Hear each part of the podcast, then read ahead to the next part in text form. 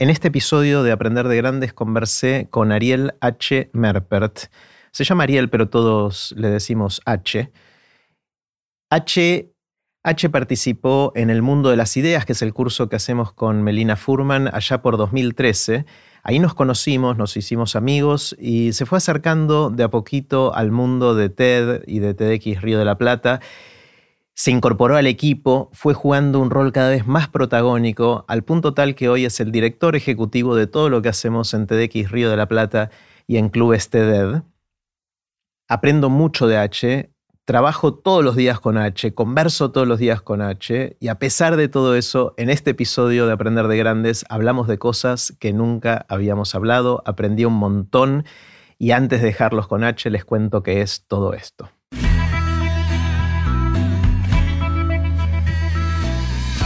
Esto es Aprender de Grandes, el podcast donde comparto lo que aprendo mientras intento aprender durante toda la vida y lo que converso con gente que admiro.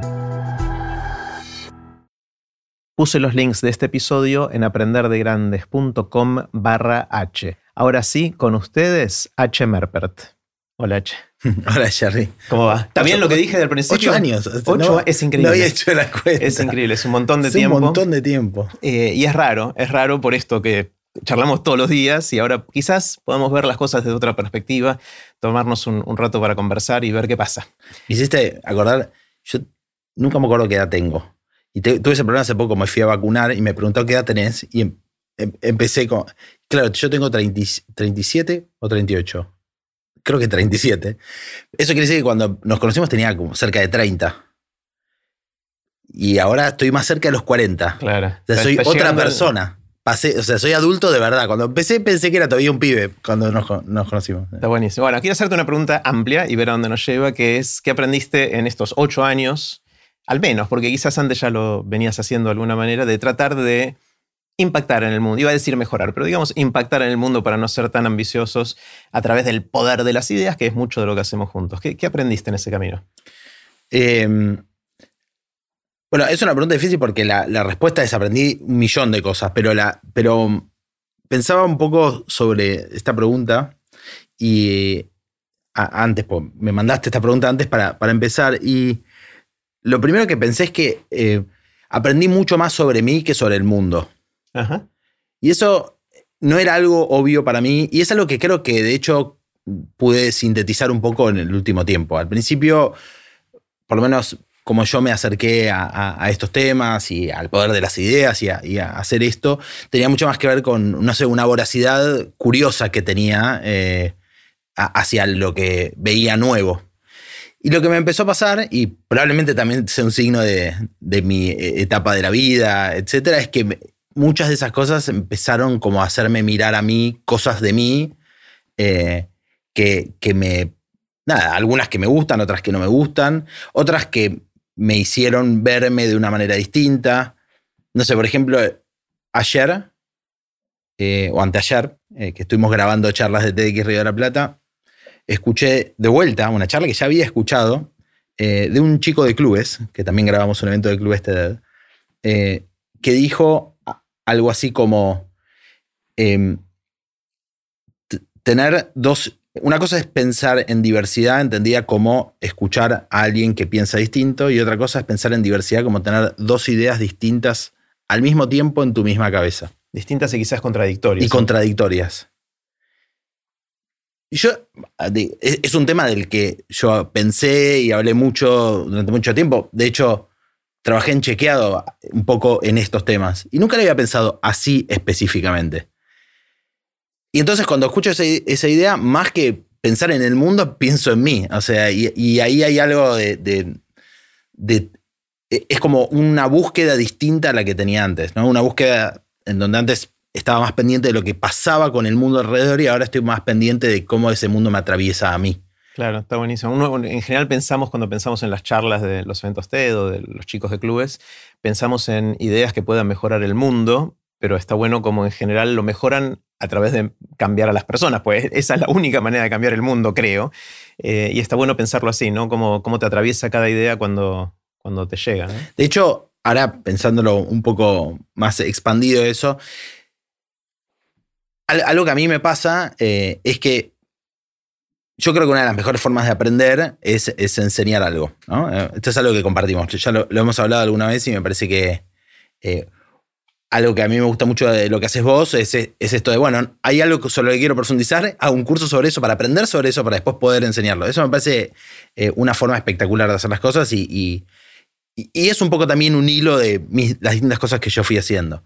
Y si yo pienso en perspectiva en Club Dead, eh, que es este proyecto que hacemos con adolescentes eh, en, escuelas, en donde lo que hacemos es intentar que eh, los chicos pasen por un proceso parecido al que pasan los oradores de, de Río de la Plata con sus docentes. Y la idea es que al final den una charla TED dentro de su escuela y el objetivo es hacer que las ideas de los adolescentes sean más escuchadas. Haciendo eso, claramente yo aprendí un montón sobre por qué yo no estaba escuchando de la manera que decía que estaba bueno escuchar a los adolescentes.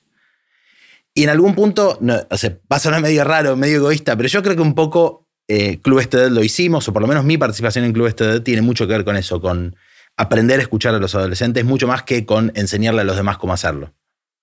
Claro que está bien, pero en realidad es una etapa para llegar al otro también. O sea, es difícil poder enseñar o mostrar a otros cómo hacerlo si es que uno no lo elabora de alguna manera. Claro, pero ahí hay varias estrategias.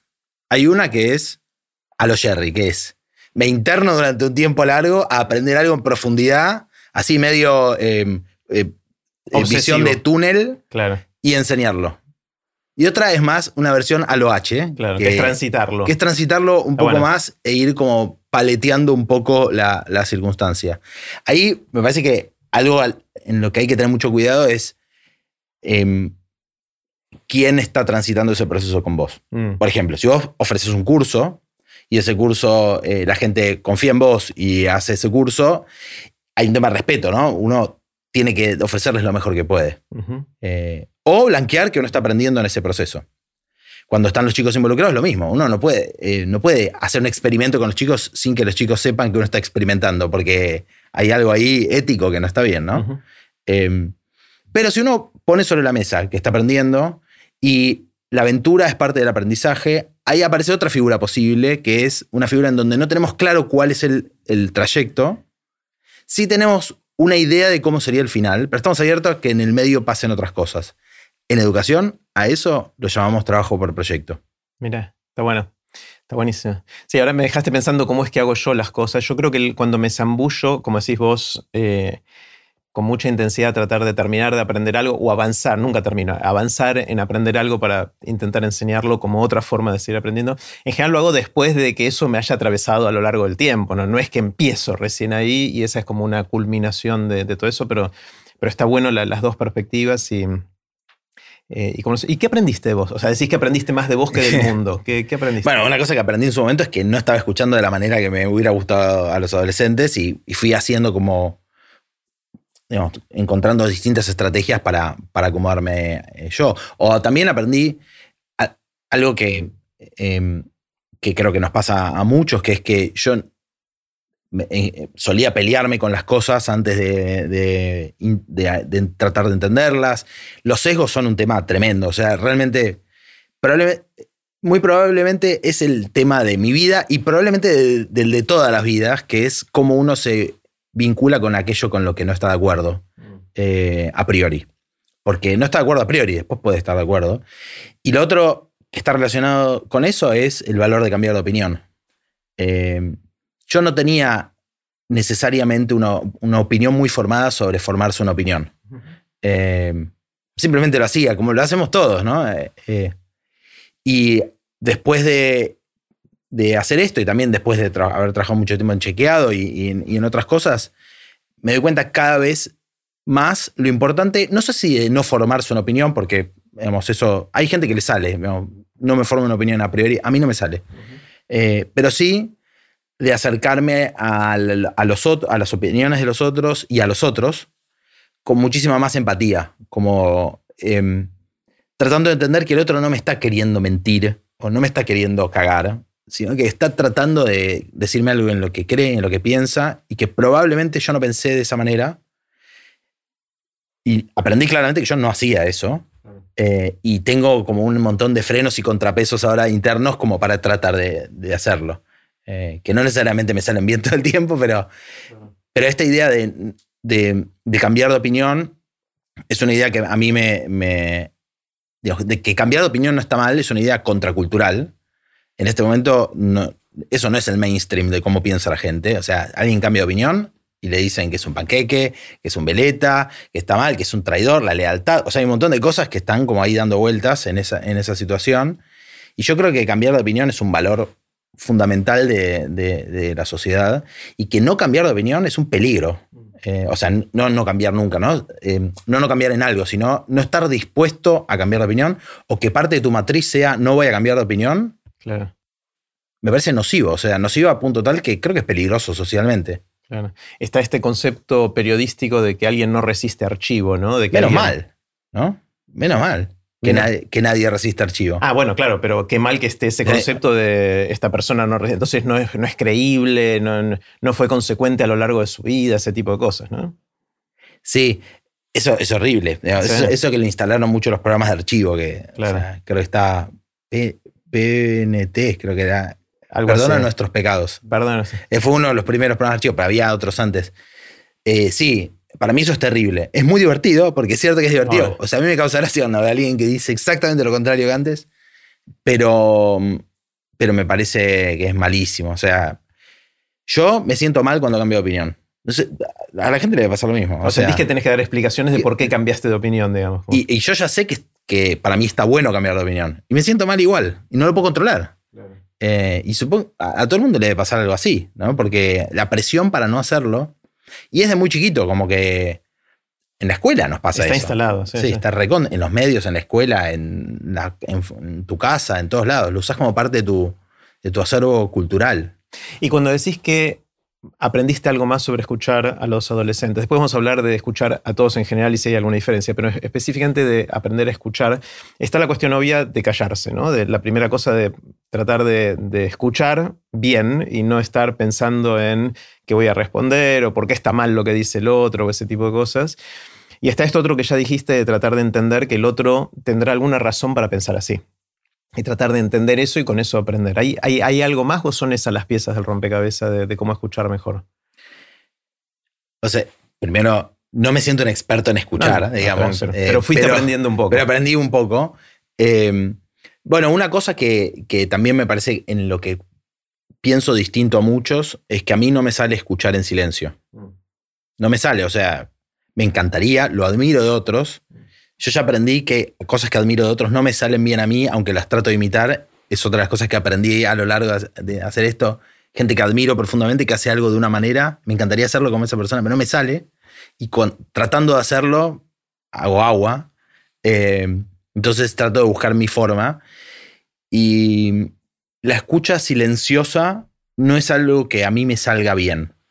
Eh, a mí me sale más pensar hablando. Y me sale más pensar hablando en una conversación. Y una advertencia de esto es que a veces en esa conversación la otra persona, o sea, si la otra persona con la que estoy hablando no entiende ese código, puede ser molesto porque lo interrumpo, porque repregunto, porque digo, porque le hablo encima, etc. Eh, pero, digo, poniéndome ahora, si la otra persona supiera que yo estoy escuchándolo más porque estoy haciendo eso, probablemente se sentiría mejor. Entonces ahora una de las cosas que hago es trato de explicarle. Transparentas eso, claro.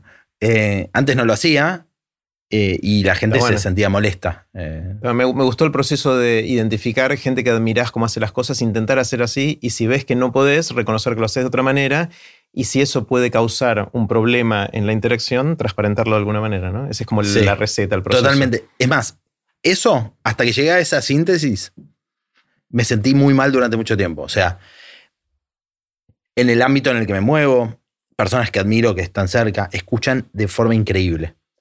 O sea, hacen silencios, piensan, tienen espacios de reflexión en silencio. La universidad está pensada para que eso pase. O sea, todo el mundo académico está pensado para el, pensamiento en silencio, no para el pensamiento dialogado. Eh, eh, eh, la, imagen que tenés de estudiar es vos en silencio leyendo un texto. O sea, esa es la imagen que uno tiene tradicionalmente de estudiar. Entonces a mí me enseñaron eso y yo ah, mamé eso. De alguna forma, todo, mi contexto era así. Y me hizo sentir mal durante mucho tiempo que a mí no me saliera eso. O sea, no es que no me sale, no es que no puedo estar en silencio un rato y pensar, obvio que sí, tengo cosas, anoto cosas, pero, pero no es donde yo siento que pienso mejor. Claro. Es interesante porque ese es el estereotipo del estudio, pero el estereotipo en los medios de comunicación es todo lo contrario. Es hablar todos a la vez, quien grita más fuerte, ese tipo de cosas, ¿no? Nadie escucha a nadie. Claro, pero para mí una diferencia de eso es. No creo que veas intratables, pero sí. Pero tenés idea cómo es el formato. No, bueno, la gente hablando y gritándose. bueno. Eh, cuando termina el programa, vos viste una hora y media de gente recontra calorada teniendo una discusión. Termina y no pasa nada la sensación de vacío que te deja es enorme. Mm. Porque no pasó nada, no se pusieron de acuerdo. Si se hubieran puesto de acuerdo, no hubieran hecho nada con eso. No resuelven ningún problema. Ni de ellos, ni de los demás, ni, ni, ni a ellos les hizo bien hacer eso. A vos que lo estás viendo tampoco. Y la sensación de vacío es grande.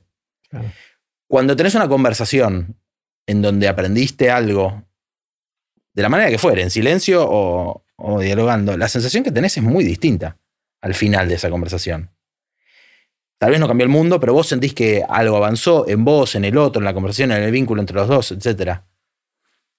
Ahí me parece que hay una diferencia muy clara de, qué pasó en esa, esa diferencia.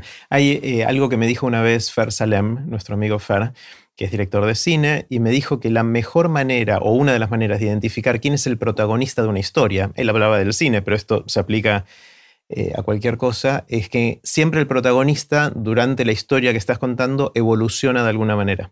Cambia de opinión, crece, se transforma. Algo le pasa al protagonista. Le puede pasar a otros también, pero al protagonista siempre le pasa. Si no le pasa, no es protagonista de esa historia, según Farah. Y me, encanta esa idea, entonces ahora lo aplico como lente para, para identificar esto. Y de alguna manera eso quiere decir que en este intratable se llama Sí, bueno, o sea, cualquiera de estos programas, de paneles, ¿no? Eh, no hay protagonista, pues nadie cambia de opinión, nadie evoluciona. Em, terminan igual que como empezaron, después de haber gritado y haberse desgastado, ¿no? Es, una analogía perfecta.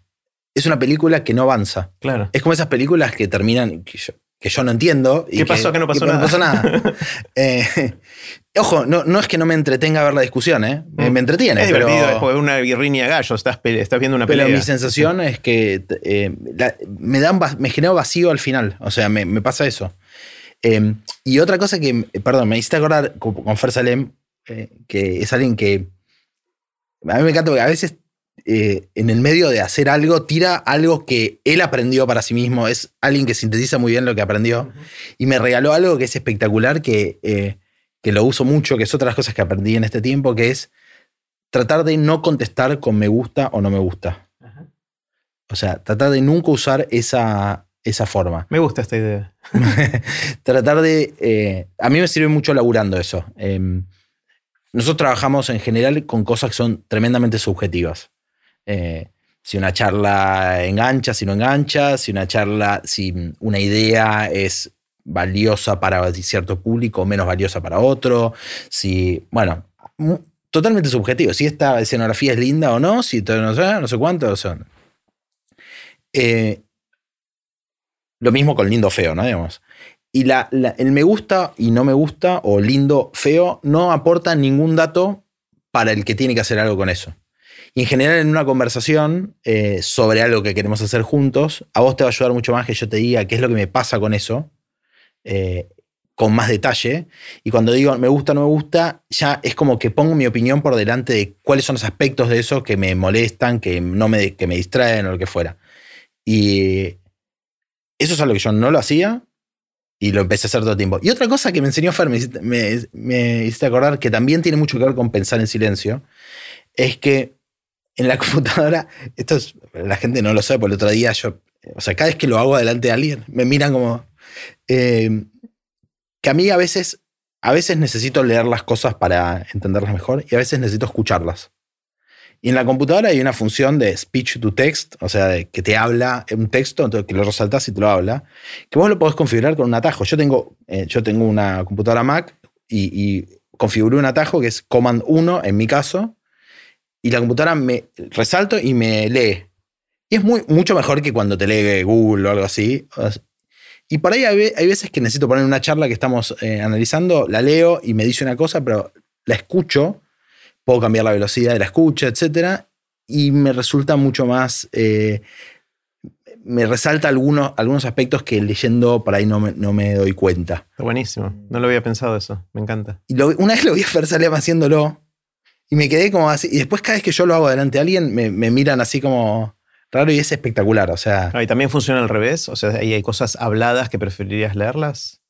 sí, me pasa, pero no hay una función para comandos. eso. Debe haber una, sí. te Tiene que No, sí, seguro. Hay una función que te escribe. Eh, perdón, lo, lo de antes era text to speech. Claro, y Ah, ahora speech to text. y sí, hay. hay Sí, de sí, hecho, hay, transcripción automática de Sí, pero YouTube. creo, que YouTube no, lo hace. creo que no es tan cómodo. Esto es espectacular. Si está bien escrito, o sea, si está escrito con con Se puntos, comas, perfecto. ¿no? se escribe perfecto, se entiende perfecto.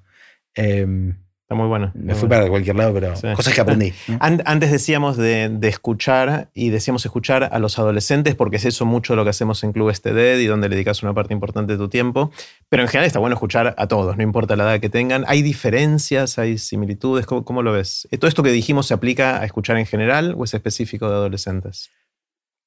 No, las cosas que dijimos hasta ahora se, perdón, se aplican más a cómo yo escucho en general, eh, no solo a los adolescentes. Con los adolescentes, a mí, eh, yo aprendí algunas cosas específicas, eh, pero no, no porque sean distintos a los adultos, sino porque yo soy distinto escuchándolos a ellos que, los, que ellos en sí mismos. Tiene que ver con, con, de vuelta, consejos que uno carga, ¿no? Con la idea de que que, que todos tenemos arraigada, pero y que es realmente nociva, que es que los adolescentes, para ahí, eh, o sea, una idea condescendiente, que, que, que son menos o que piensan eh, no tan elaboradamente. o Decimos todavía no son adultos. todavía no son adultos, claro. una etapa que no es. Es Como la etapa que, bueno, cuando sean adultos van a ser brillantes. No tuvieron tiempo para hacer. eh, entonces, esto no- todo esto no es cierto en la práctica. Cuando uno habla de verdad con ellos, te das cuenta que piensan en muchos sentidos igual, en otros sentidos distintos, y, son personas, y, eh, y está claro eso, pero em, te modifican como, como escuchador, ¿no? Eh, ese es claramente un, un sesgo que uno carga. Entonces, algunas cosas que yo hago eh, y que a mí me sirven son, por ejemplo, tratar en la medida de lo posible de, de- en estas devoluciones que uno hace, cuando está hablando, alguien te dice algo, vos le respondes lo que pensaste cuando esa persona te lo dijo, que eh, por ejemplo en un espacio de coaching con un orador, uno trae mucha información, ¿no? Me hiciste pensar en esto otro y traes algo que viene de otro mundo. Con los adolescentes en general yo trato de traer las cosas que traigo, que me, me hicieron pensar con las palabras que ellos usaron. Eh, y esto tiene que ver con que a veces pasa que en, ese, en esa situación eh, en donde estamos hablando hay, hay una asimetría muy marcada, en donde yo, hago, eh, tengo internamente esta vocecita que me dice, este, este pibe es menos que yo, y el pibe tiene lo mismo al revés. Entonces, el peso de lo que, de lo que uno dice eh, hablando con un adolescente es muy grande. Entonces, es muy fácil que terminen diciendo lo que vos querés escuchar. Eh, no porque él no, o ella no puedan hacer otra cosa, sino porque todo lo que está dando vueltas que no es dicho eh, en, esa conversación. Entonces, tratar de no usar palabras que ellos no trajeron en la conversación es una forma. Eh, tratar de no, o sea, obviamente los adolescentes tuvieron menos tiempo para hacer cosas, eso, eso es cierto. Eh, entonces, en la medida de lo posible, no, no valorar más las cosas que hicieron que las que están elaborando en ese momento. Porque uno, por ejemplo, cuando hablas con un orador adulto, decís, bueno, vos pensás esto, pero hiciste algo con respecto a esto, porque si no... Ah, o sea, en los ¿qué últimos que- 20 años, ¿qué hiciste con Claro. esto? Los pibes no- Los eso no funciona. tiempo, claro. Eh, entonces, en general, eh, si uno le pone mucho peso al hacer, en, en ese caso, los pibes se vienen para abajo, como que porque no tuvieron ese tiempo. Y, y de- después hay otras cosas que me hicieron pensar, que aprendí de gente que conozco eh, y que, que los vi hablando con adolescentes que, que me parecen increíbles. Por, por ejemplo, Jessie Rosenbaum, otra amiga en común, perdón, estoy pegando el micrófono, ya le pegué tres veces. Eh, Jessie, que es una amiga que, que tenemos en común, eh, yo fui adolescente, eh, transitamos un proceso de educación no formal juntos en donde ella era mi referente, ¿no? Eh, y yo era adolescente. Ella no es que no era adolescente, era un poco menos adolescente que yo, pero tenía... eh, Un par de años Jessie más. me llevó unos años y, y en ese momento estaba en el rol de, si querés, educando, eh, yo, y ella educadora. Em, palabras rarísimas, pero explican. Em, y Jesse después me contó un truco que, usó conmigo pero, y con otros. No me lo contó porque lo usó conmigo, pero yo me di cuenta que lo usó conmigo, que es que cuando vos querés eh, subir a un, adolescente a, un nivel de conversación un poco más profunda, está bueno no solamente tratarlo como alguien que puede hacerlo, sino poner otro objeto adelante, si querés, que nos ponga en paridad. Por ejemplo, ir juntos a un museo. Mm. Ir juntos a un museo es una situación que nos pone en paridad porque hay otra cosa que distrae del vínculo de nosotros dos. Eh, y es una, es, una actividad de adulto, si querés, ¿no? Entonces, ojalá no lo sea, ojalá cada vez sea una, actividad para todo público, pero cuando yo era chico era algo que hacían los adultos, los pibes no iban a los museos. Entonces yo, Jessy me invito a un museo y nos ponemos a hablar de algo que ella quería hablar y la situación de paridad es manifiesta, porque estamos los dos haciendo algo, a mí me sube al escenario, digamos, de la adultez. Eh, y yo eso es algo que, que me pareció una muy buena estrategia. Tratar de encontrar algo que nos ponga, algo que típicamente yo hago porque disfruto como adulto y que la otra persona, eh, el otro adolescente, chica, chico, chique, eh, pueda compartir conmigo y esa situación corre un poco distrae de estos sesgos que, andan dando vueltas entre... Me encanta, me encanta y me, enseguida obviamente le relaciono con la, relación, valga la redundancia, padre-hijo. ¿No? Porque a veces los padres nos quejamos de que nuestros hijos adolescentes no, conversan, no nos responden, a los humor sí, no, blanco-negro. Eh, pero a veces eso es porque nosotros queremos tener con ellos una conversación en un formato que no es así, que es enfrentados en la mesa o en donde fuera. Eh, y quizás los dos mirando a otro lado, ya sea el cuadro de ese museo o otro objeto, puede. Está bueno, Es como un distractor. Pero no, pero además, en general, yo no soy padre hasta dentro de un mes que lo voy a hacer. Por ahí cuando salga este episodio ya lo sea. Eh, pero me faltan unos años para poder establecer ese vínculo todavía.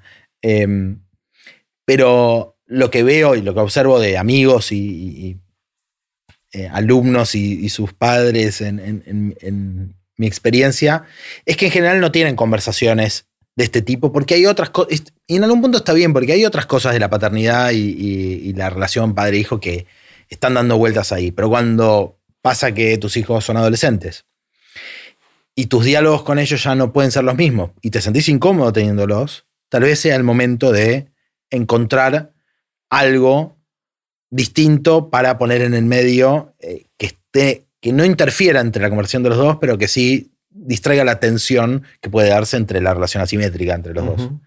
Eh, eso supongo que a los padres les va a ayudar. A mí, personalmente, me ayuda mucho hablando con adolescentes, sabiendo, o sea, es otra relación de, asimetría, pero a mí, a mí me ayuda eh, muchísimo. Em, ¿Qué más? Te, pregunto yo, una de las cosas que mencionaste al pasar, pero que es algo que atraviesa mucho de lo que hacemos, no solo con adolescentes, sino con gente que tiene ideas o proyectos de, todas las edades, es esta idea de ayudarlos a comunicar esas ideas y esos proyectos, y para eso hacemos lo que llamamos el coaching, que es el acompañamiento de esta gente, a veces durante meses o más, inclusive un año, para ayudarlos a identificar la idea, pulirla, ver cómo contarla, ayudarlos a que se suban a un escenario y contagien la pasión que sienten por eso a un montón de gente. Y una cosa que dijiste al pasar es tratar de, por lo menos en los adolescentes, no poner palabras que no sean las que ellos hayan usado, por más que traigamos algo para enriquecer su idea, para que no terminen diciendo lo que nosotros hubiésemos dicho. Y esa es una, una tensión que tenemos siempre en este proceso de acompañamiento, en el cual queremos ser catalizadores de esas ideas para que crezcan, para que brillen y todo eso, pero sin que el orador o la oradora termine diciendo lo que nosotros hubiésemos dicho sobre ese tema. ¿no? Esto es especialmente importante tenerlo en cuenta con adolescentes, justamente por esa asimetría que mencionabas, pero obviamente es crítico en, todo el proceso que, hacemos. Hiciste mucho de eso en estos ocho años de, trabajo, primero como fanático, porque venías y te colabas en los eventos y eventos en los cuales no podías entrar, entrabas igual, que eso mostraba tu pasión por esto. Eh, y después como... medio, o sea, Lo, hice con guante blanco, ¿eh? No es que me trepaba la lámpara. Obvio, obvio. Todo, legal, todo legal. casi, casi legal. Sonó, claro, casi legal. estaba en el borde eso. De este Entré con un nombre que no era mío. Ese, eso es lo que hice. Ah, sí, eso es bastante ilegal. Fabián Trisquier. Entré con el nombre de Fabián Trisquier. bueno. Le mandamos un saludito. Eh, si Fabi está escuchando, bueno. Eh, y después como, cada vez como, protagonista más involucrado en este proceso y ahora liderando mucho de lo, de lo que hacemos. ¿Qué, ¿Qué aprendiste en ese proceso? ¿Qué aprendiste en ese camino de ayudar a que otros eh, puedan parir sus propias ideas, sus propias comunicaciones, sus propios proyectos? ¿Cómo, cómo viste ese aprendizaje? Em, es probablemente una de las cosas más difíciles que yo, que yo hice, por lo menos que más difíciles para mí que, hice, eh, pero también una de las más lindas. Em, tengo una, se me ocurre una anécdota de una de las primeras veces que hice esto con un adolescente. Eh, y lo que me pasó fue exactamente lo que conté recién, que no estaría bueno que te pase. Empezamos un proceso em, y era, una chica que quería hablar sobre el poder de la palabra. Digo, a, mí a priori el poder de la palabra es, es, digo, nada, es algo que uno que está, está buenísimo hablar de eso si encontrás algo distinto para decir, ¿no? Si, si es lo mismo que, bueno, eh, que, dicen otros, para ahí no es tan valioso. Pero la piba hablaba mucho y muy bien. Y a mí como educador se me mezclaron los roles. Uno como educador dice, esta piba habla mucho, escucha poco, quiere hablar sobre el poder de la palabra, es una gran oportunidad para que hable sobre el poder de la escucha. Y, Esas eran tus ganas de que ella hablara de eso, no las de ella las mías, obviamente. Y empezamos el proceso y la fuimos llevando a que hable eh, sobre el poder de escucha, de la escucha. Hizo una, una charla que estaba buena sobre el poder de la escucha.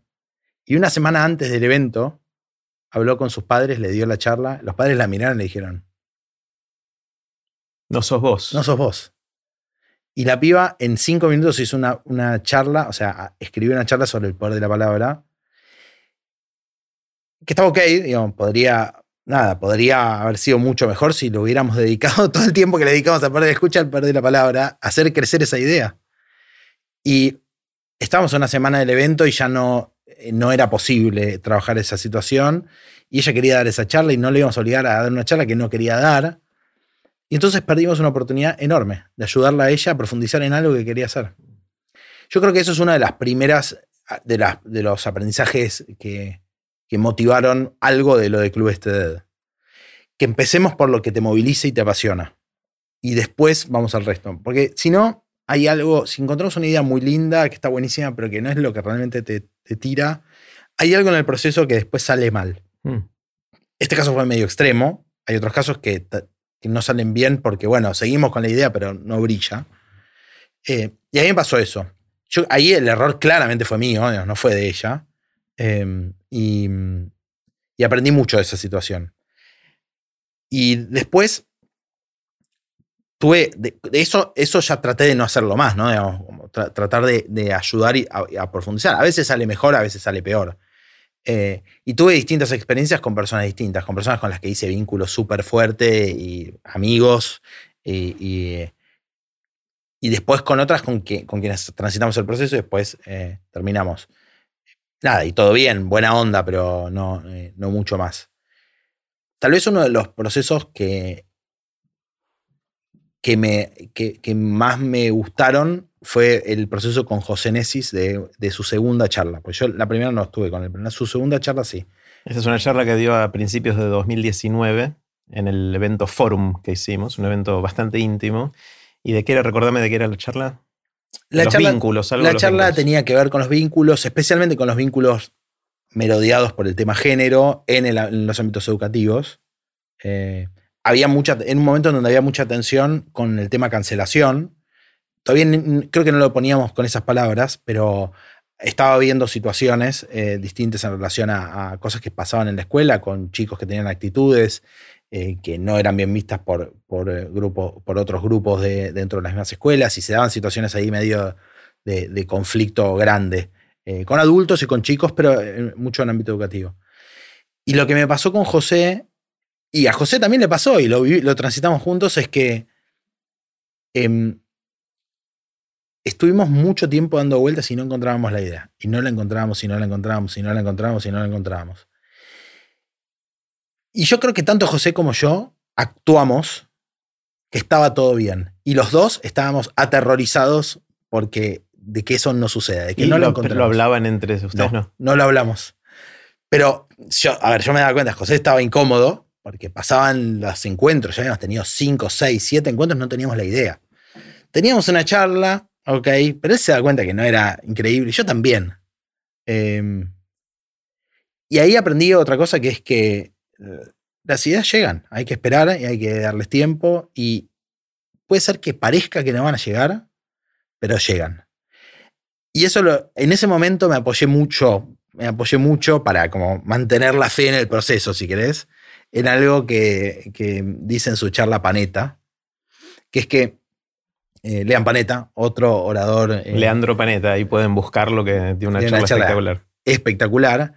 Y lo que dice Lean es que en los procesos creativos pasa algo que es que uno empieza un proceso, salen ideas, empieza a armar algo, a veces le gusta más, a veces le gusta menos, y uno piensa que ya está terminando el proceso y ahí de repente sale algo que no había salido antes. A veces es un detalle, a veces es un elemento nuevo en ese proceso, que se agrega y que cuando se agrega, vos decís, esto le da sentido a todo el resto. Y si no estaba, y Lean lo dice así, medio que todo hubiese sido una cagada. Y es así, o sea, y pasa eso.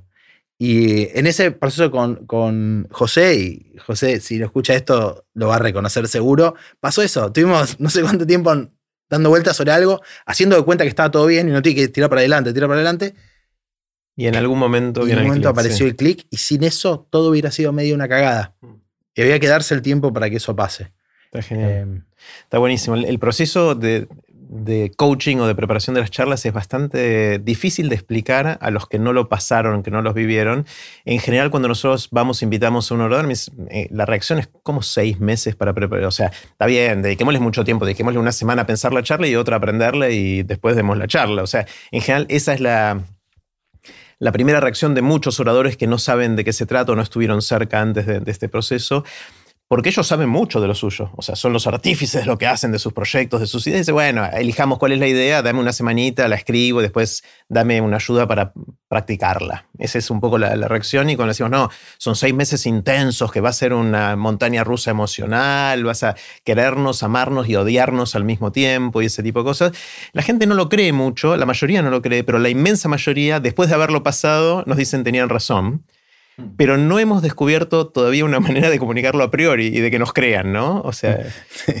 Pues también nos odian muy rápido. O sea, llega un momento, o sea, pasa rápido, pasa en la etapa de que hincha pelotas. O sea. Yo creo, estoy pensando en voz alta, ¿no? Pensémoslo juntos, ¿por qué pasa esto y si hay manera de revertirlo? Una, una manera de, pensarlo eh, es que, que de alguna manera lo que hacemos es trabajar con sus ideas, no es trabajar en la comunicación solamente, que hacemos mucho de eso también.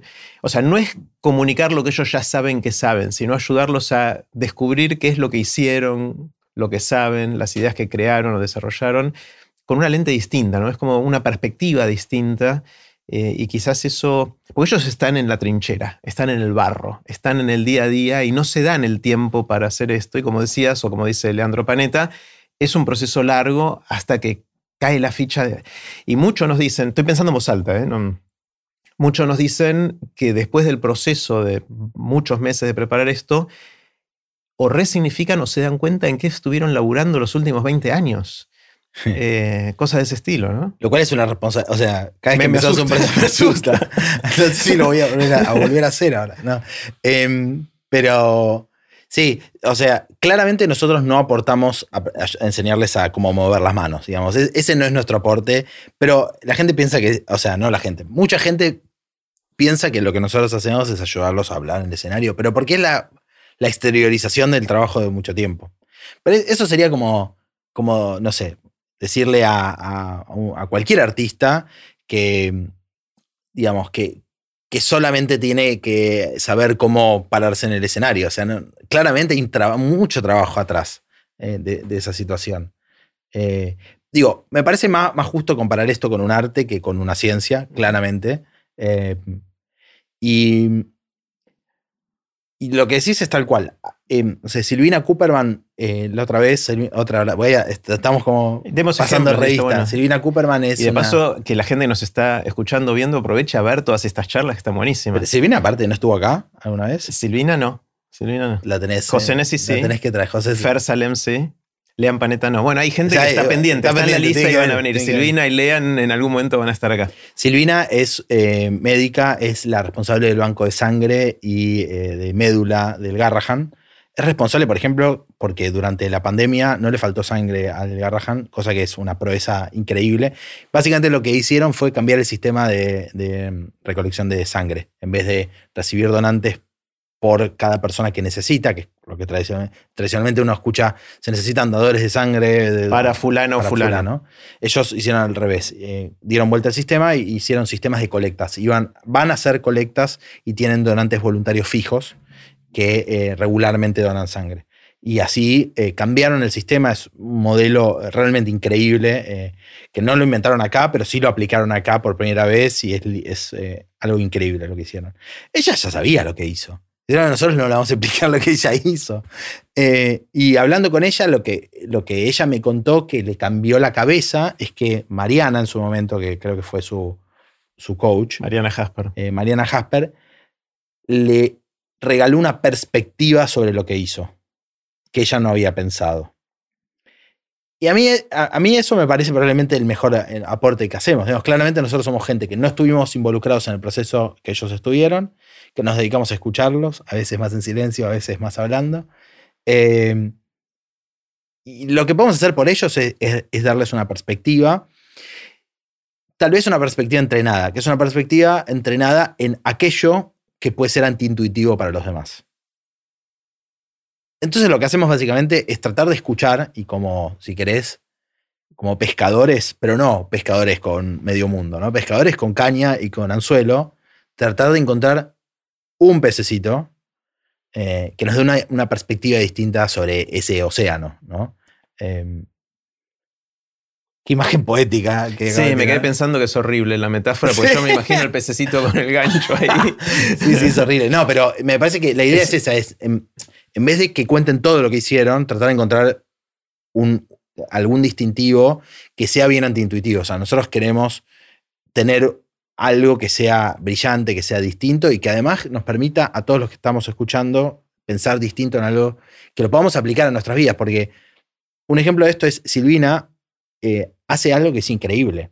Uno puede colaborar con eso, pero no puede hacer lo que hizo ella. O sea, yo no puedo ponerme un banco de sangre con la metodología, pero no, no sé, no soy médico, tampoco me interesa, no me interesa, o sea, me interesa ayudarlo, pero, pero- Y parte del truco de por qué para mí su charla es tan increíble es porque un poco convoca a la gente a que se sume a esta movida. Otro poco nos regala una perspectiva sobre cómo cambiar algo que sistémicamente funciona de una manera y que cambiando dos o tres variables da vuelta una ecuación. Eso yo me lo llevo a mi vida y pienso qué cosas las hago de una manera porque están hechas de esa manera y qué cosas podría hacerlas de otra forma. Y eso no tiene que ver con el banco de sangre, tiene que ver con cambiar la perspectiva sobre algo para modificar un sistema entero con algún cambio que tal vez parece menor y que da miedo, pero que después eh, es muy eh, bueno en el largo plazo. Está genial. Me acabas de mencionar algo un poquito al pasar, pero que para mí es central de cómo maximizar el valor que tiene para la gente que participa de eventos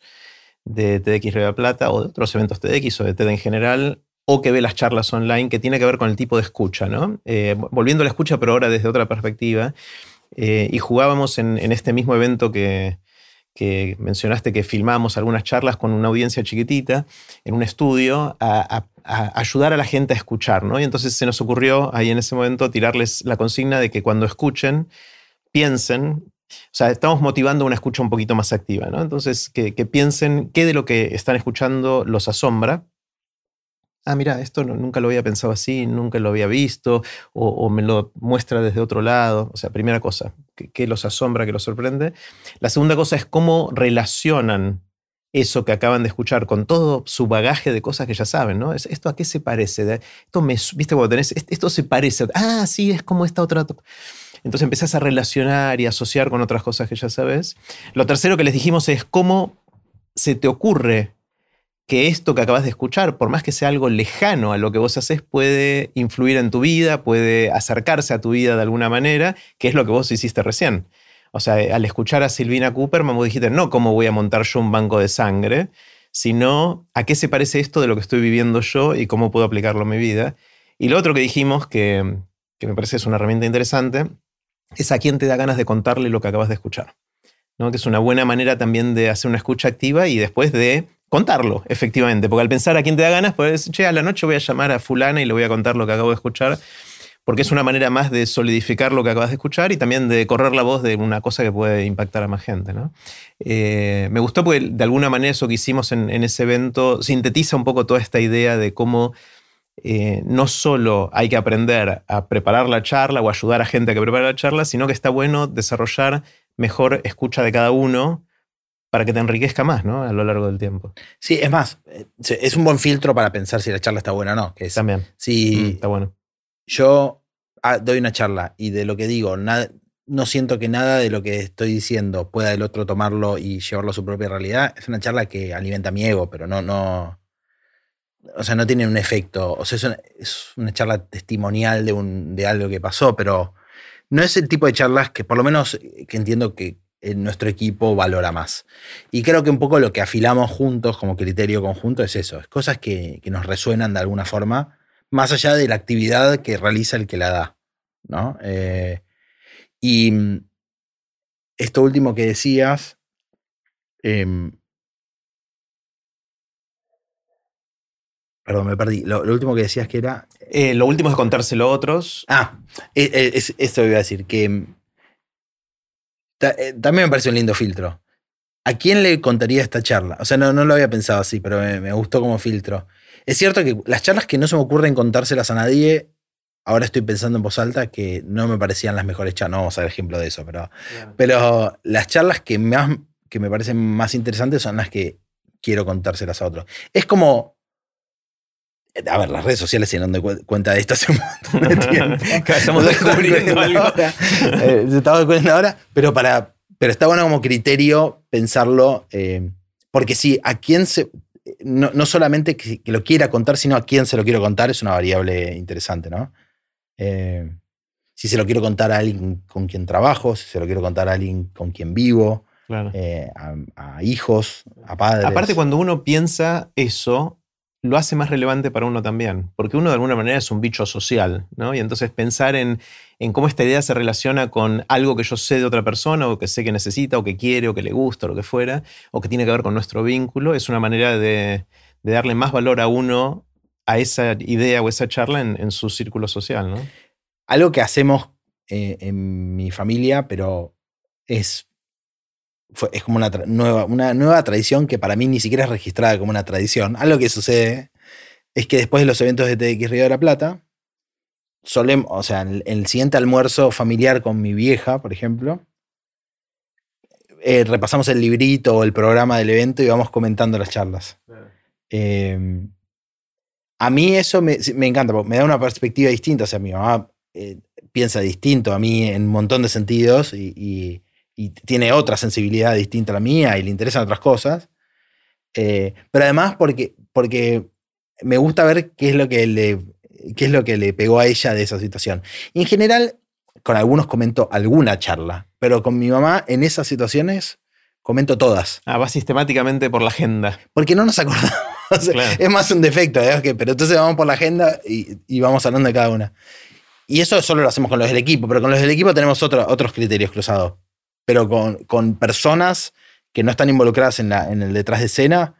Eh, con mi mamá creo que hago eso. Y, además es una linda actividad, ¿no? Como, Sí, sí, sí, eh, Está bueno, la paso bien. Una de las cosas que creíamos al principio de todo este camino que íbamos a poder hacer, pero que fracasamos mal, creo, por ahora, es nuestra capacidad de predecir qué charlas iban a impactar más a qué tipo de gente, cuáles iban a ser más populares, menos populares, etc. Al punto tal que dentro del equipo a lo largo del tiempo hicimos ejercicios de tratar de predecir estas cosas y... Eh, yo te tengo que interrumpir acá y tengo que, contar, tengo que contarle a la gente algo, que es que hace, hace dos semanas Jerry empezó a mandar una parva, pero uno atrás de otro, mensajes ah. al grupo de WhatsApp del equipo de TX Río de la Plata con una especie de nerdeada increíble. Una palabra, pero duró una hora de mensajes y mensajes y mensajes con Jerry analizando las estadísticas de YouTube de, de nuestras charlas y todas las estadísticas que tenemos, haciendo regresiones. Y la conclusión de todo eso era, no sabemos. Exacto, exacto. Pero bueno, o sea, ese es, ese es mi me- mecanismo para reconocer la ignorancia, ¿no? Es tratar de buscar algún tipo de explicación de por qué hay charlas que las vieron 3 millones de personas y hay otras que las vieron 5 mil. Que igual es un montón, 5 mil. Si pensás 5 mil personas, es un montón, Es un montón. pero no son millones. Entonces, el, eh, hicimos jueguitos en el equipo, apenas termina el evento, antes de publicar las charlas, hicimos como un pronóstico. Cada persona tenía que decir cuál de, este, de estas 20 charlas que tuvimos, cuáles iban a ser las tres más populares o que tienen más likes o no sé, distintas métricas que fuimos poniendo.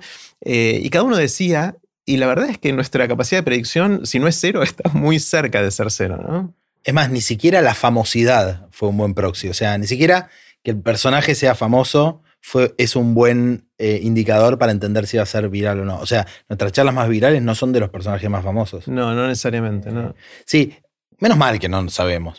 O sea, no, no tenemos que lidiar con ese Está problema bueno, está bueno esa. Está bueno verlo así. que la tele sí, por ejemplo. Claro, pues necesita el rating y necesita. De eso depende. Eh, sí, bueno, a ver. Qué bueno que no sabemos. Me gusta- un poquito me gustaría Ah, saberlo, pero, pero me parece que, que el día, o sea, el día que tengamos muy claro eso es medio un peligro para. Nos puede sesgar hacia cierto tipo de ideas que no son necesariamente las que queremos hacer. En general, nuestra, lo que buscamos no son ideas que sean populares, sino ideas que creemos que son importantes, valiosas para alguna gente, que a veces no es todo el mundo, a veces son algunos. Ahí aparece otra cosa que tiene que ver con lo primero que hablábamos, que es. Yo creo que las charlas más que más me impactaron son las charlas que me dicen algo con lo que no estoy de acuerdo. A priori, ¿no? Después por ahí me amigo o. Que es al revés de cómo funciona la mayoría de, de, las. Bueno, no sé si la mayoría, pero muchas personas que conozco. Un ejemplo es. Hay gente que le gustan las charlas sobre eh, cómo mejorar tu estilo de vida, por ejemplo. ¿no? Es muy común, es, un, capítulo que a la gente le entusiasma mucho. Eh, y entonces la gente que le gustan ese tipo de charlas siente que TDX Río de la Plata es eso. Y todo el resto es, bueno, otras cosas. Que Relleno. es como un club en donde alguien juega tenis. Y hay otros deportes, pero para esa persona ese club es tenis. claro. ¿Entendés? No es las otras cosas. Los otros deportes. eh, no es como que- Entonces, alguien que viene a un evento y con esa, con esa idea, para esa persona, las charlas que se va a acordar y que la van a memorizar son esas. Pero ya estaba de acuerdo previamente con esas ideas. O sea, no, no es algo que. No lo va a sorprender No, mucho. o sea, va a, co- a confirmar que le digan lo que, que lo que piensa es así. Yo no digo que eso esté mal, eh, para nada, pero está mal. No, mentira. No digo que eso esté mal, pero a mí eh, no es, yo, después de mucho tiempo, no es lo que más me convoca. A mí me interesan las charlas que me dicen algo que me pone incómodo.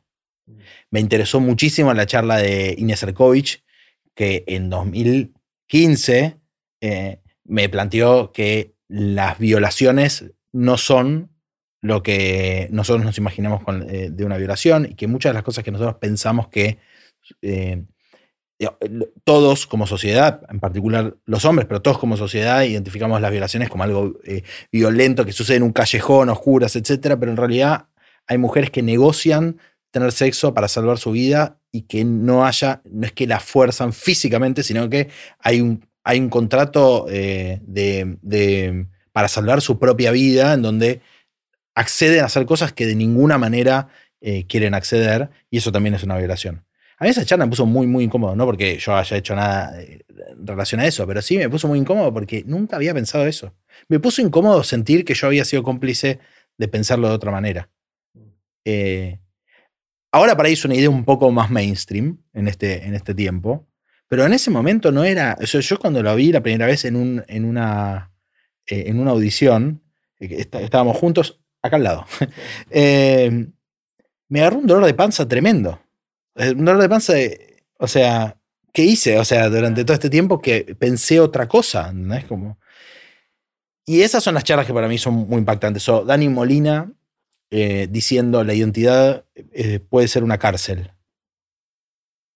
Yo construí mi adolescencia buscando construir una identidad. Yo soy judío, participé de la, de la colectividad judía mucho tiempo y, y, hay rasgos de mi identidad que están...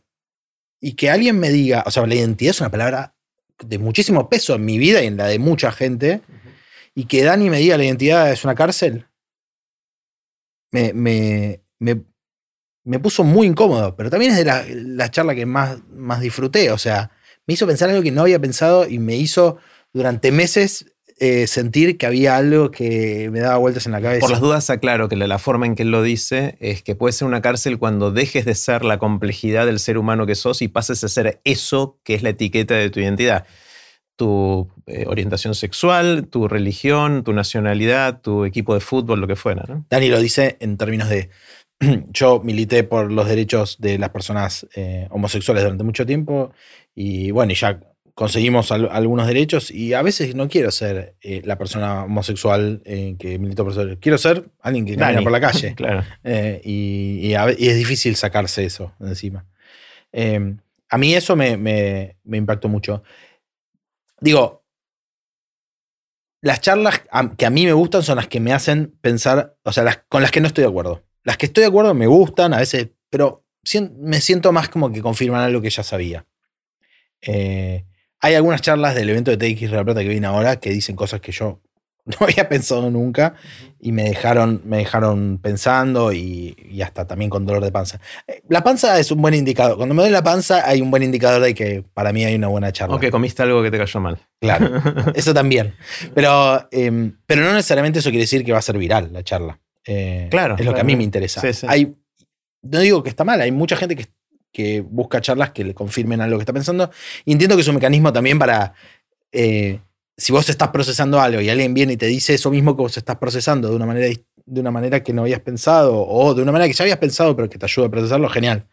Eh, sí, de hecho es interesante porque ahí sí creo que hay una pequeña correlación porque tiende a ser más viral lo que confirma lo que ya sabemos.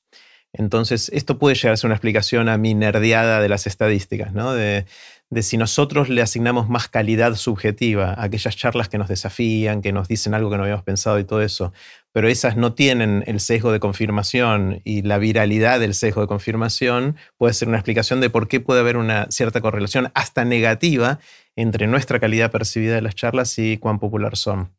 Y de hecho me, me hice la lista de las 50, creo que agarré las 50 charlas menos vistas de TDX Río de la Plata, de las 300 y tantas que ya hay, eh, y elegí 20 de esas 50 que creo que es una injusticia total que no tengan millones de reproducciones. Entonces eh, estoy como una pequeña cruzada de hacer justicia algorítmica y ver si logramos encender la mecha de la viralidad en cosas que para mí, por lo menos, subjetivamente están espectaculares, pero que relativamente menos gente vio todavía. Igual es un montón de gente, pero no es tanta como podría ser. Sí. O sea, no sé si abandonar el problema de la viralidad o no. Como que en algún punto es tan grande, ya fue, pero sí, pero sí em, hay una relación entre que una charla sea más vista y que esa charla tenga más impacto, y eso está bueno, digamos, mirarlo.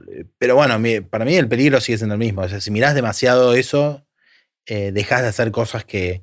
para mí tiene muchísimo valor que haya charlas que, aunque no tengan muchos views, las hayan visto 10.000 personas en, en, Tecnópolis en su momento. Claro. Y esas 10.000 personas les haya, haya impactado o no. Que igual es un montón de gente si lo pensamos, ¿no? Con que impacte a una ya valió la pena. Eh, o no, y tal vez, y también me ha pasado a mí que me haga, o sea, que me acordé de una charla mucho tiempo después y que la resignifiqué. Claro. Em, qué sé yo, también hay charlas que ponen, eh, son ladrillitos de una escalera como escalones de una escalera. Eh, que vos ves una charla y también no es viral, pero te hizo acercarte a un tema que entonces viste otra cosa. Para mí la charla de Inés Ercoich, que sí tiene muchos views, pero eh, tiene esa característica. Es una charla que antes o cuando recién estaba apareciendo en Ni Una Menos, para a mí personalmente, y yo creo que a muchos, les puso como un escalón para asomarse a ver un tema. Está buenísimo. Eh, son como habilitadoras de otras cosas. Y tal vez no es necesariamente, e, en ese momento histórico fue muy importante para mí ver esa charla. Y ahora tal vez esa charla sigue siendo muy relevante, pero, hay, pero eso ya lo tengo en mi acervo cultural, no solamente por haberlo escuchado, sino porque hay otros que empezaron a hablar de eso. Entonces, y, no es que, entonces no es que la charla de Inés se va a hacer más viral ahora, porque por ahí ya dice algo que es más común. Eh, sí. igual creo que es más común para vos. ¿eh? O sea, no, puede ser, no, debe ser masivo y representativo de la población en No, pero el tema de género está más expandido. Sí, obviamente, En ese momento no.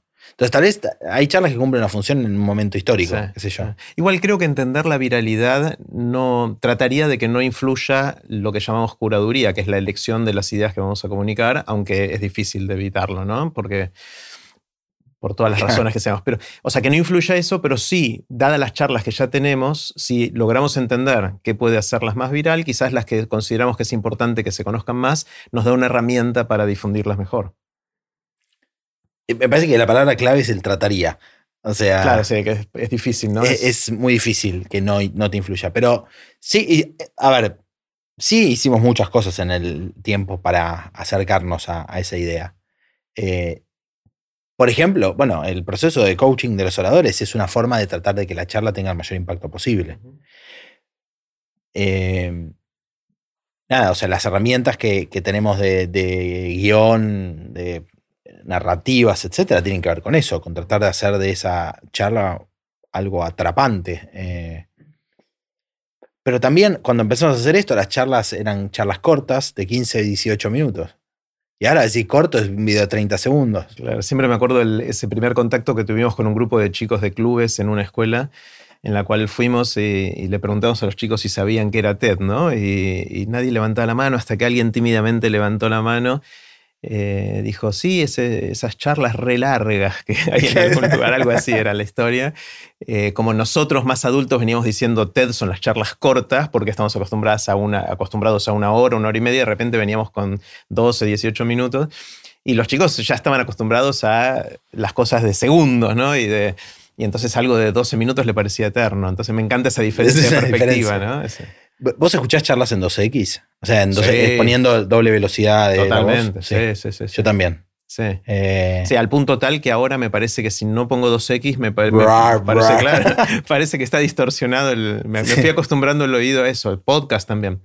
Sí, pero podcast, mi sensación es que es más fácil escuchar en 2X, porque no está relacionado, bueno, obviamente no hay una imagen que se mueve rápido, em, pero em, yo empecé a escuchar charlas en 2X hace cosa de dos años, una cosa así, y también me cuesta ahora escuchar charlas. Es decir, que una charla típica eh, de, TDX de algún lugar del mundo típicamente dura 12 minutos.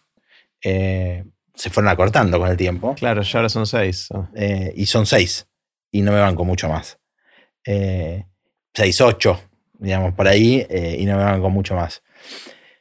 Entonces también, o sea, mi escucha como coach está relacionada también con mi escucha como audiencia, ¿no? Como que yo, a mí me pasa, yo no me banco una charla de un orador que estoy coachando de 18 minutos ahora. Y además creo que la síntesis es un trabajo bastante complejo, o sea, bastante más complejo que vale la pena encarar. O sea, no mucha gente sabe esto. Yo soy diseñador también y, la, y, la, y con parte de, mi, de una de las cosas que me, parece increíble es encontrar una buena síntesis. Que eso es de la misma forma que uno hace en imagen, lo puede pensar también en, guion. Y me parece que ahí hay un valor eh, enorme que, que, vale la pena darle bola. De vuelta, no sé si está relacionado con la viralidad, seguramente una charla más corta tiene más chances, pero uno va aportando elementos que tienen más chances. Después viene, no sé, alguien famoso y la postea en sus redes y la charla se hace viral independientemente de lo que de lo que uno haga, ¿no? Charlas largas. Eh, de, un ejemplo, no por, o sea, la charla de Nacho Levi es un charlón tremendo, pero es una charla bastante larga. Sí, terminó durando 15, 17 minutos, ya no me acuerdo cuánto, pero. Es una charla tremendamente viral, incluso sin nuestro control, ¿no? Digamos por fuera, porque, porque hay gente a la que le resonó mucho y la posteó y, eh, la gente también de, La Garganta Poderosa hizo mucho para difundirla. Y la verdad, un laburazo tremendo que hicieron y la charla está buenísima. Eh, pero es, o sea, uno diría, bueno, dura 15, 16 minutos. ¿Cómo vas una charla así? Bueno, se hizo muy viral. A veces funciona, sí, sí, sí. hay videos de una hora y media que son virales también. Sí, sí, em, y, está buenísimo, qué sé yo. Mm. Eh, quiero cambiar de tema. Em, vos venís del palo de la educación. O sea, siempre te interesó la educación, fuiste docente, trabajaste en escuelas. En Chequeado trabajabas en el área de educación de Chequeado. Eh, en TDX La Plata influiste fuertemente para que nos metamos con, fuerza en, las escuelas, en los sistemas educativos, con Clubes TD y otras iniciativas.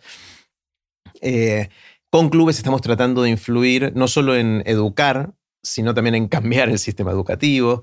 Eh, y es algo que hablamos mucho también. Sobre el escenario ponemos mucha gente que está en educación y que está pensando hacia dónde vamos, cómo resolver las brechas. O sea, hay un montón de desafíos que, que tenemos. ¿Dónde estás vos en este tema ahora? ¿Qué, es lo que te vuela por la cabeza, qué te pasa por la cabeza de cuáles son los desafíos, qué podemos hacer? La tiro así bien amplia y después vamos a, vamos a ver a dónde va.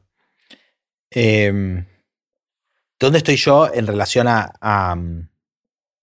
al tema educativo en general? Sí, eh, agarrar lo que quieras y, vamos por ahí. O sea, por un lado, me, parece que cosas como las que estaban haciendo en Club Este son son cada vez más importantes. Durante la pandemia, eh,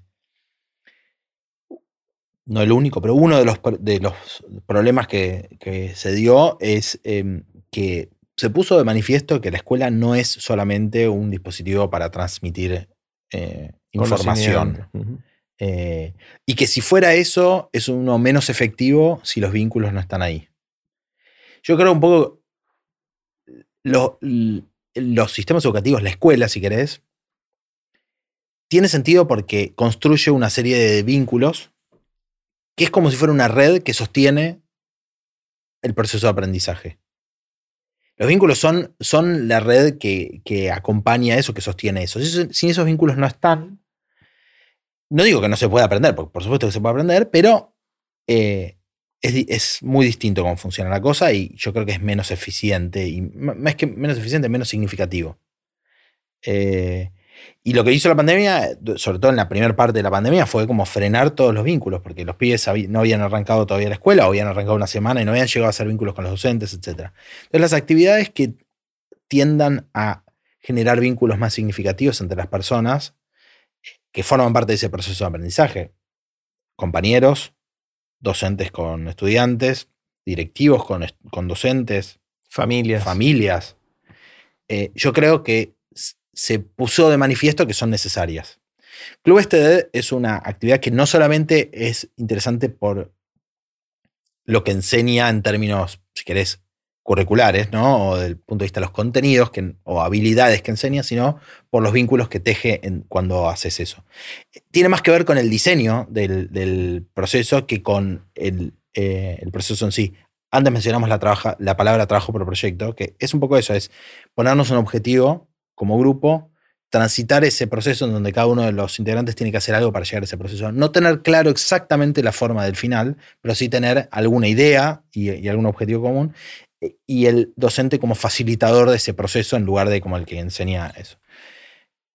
Yo, no sé dónde, a dónde va a parar el sistema educativo, pero lo que me confirmó esta, esta pandemia es que este tipo de procesos son necesarios. De hecho, eh, eh, tengo ejemplos anecdóticos infinitos de docentes que hicieron clubes TD durante la pandemia online porque era la única forma que tenían de recuperar vínculos que necesitaban para enseñarles otras cosas son docente de matemática. Eso, eso me, impacta mucho. Que hace clubes porque si no, no, construye vínculos que necesita para entender cómo acompañar un O sea, a mí eso me parece loquísimo.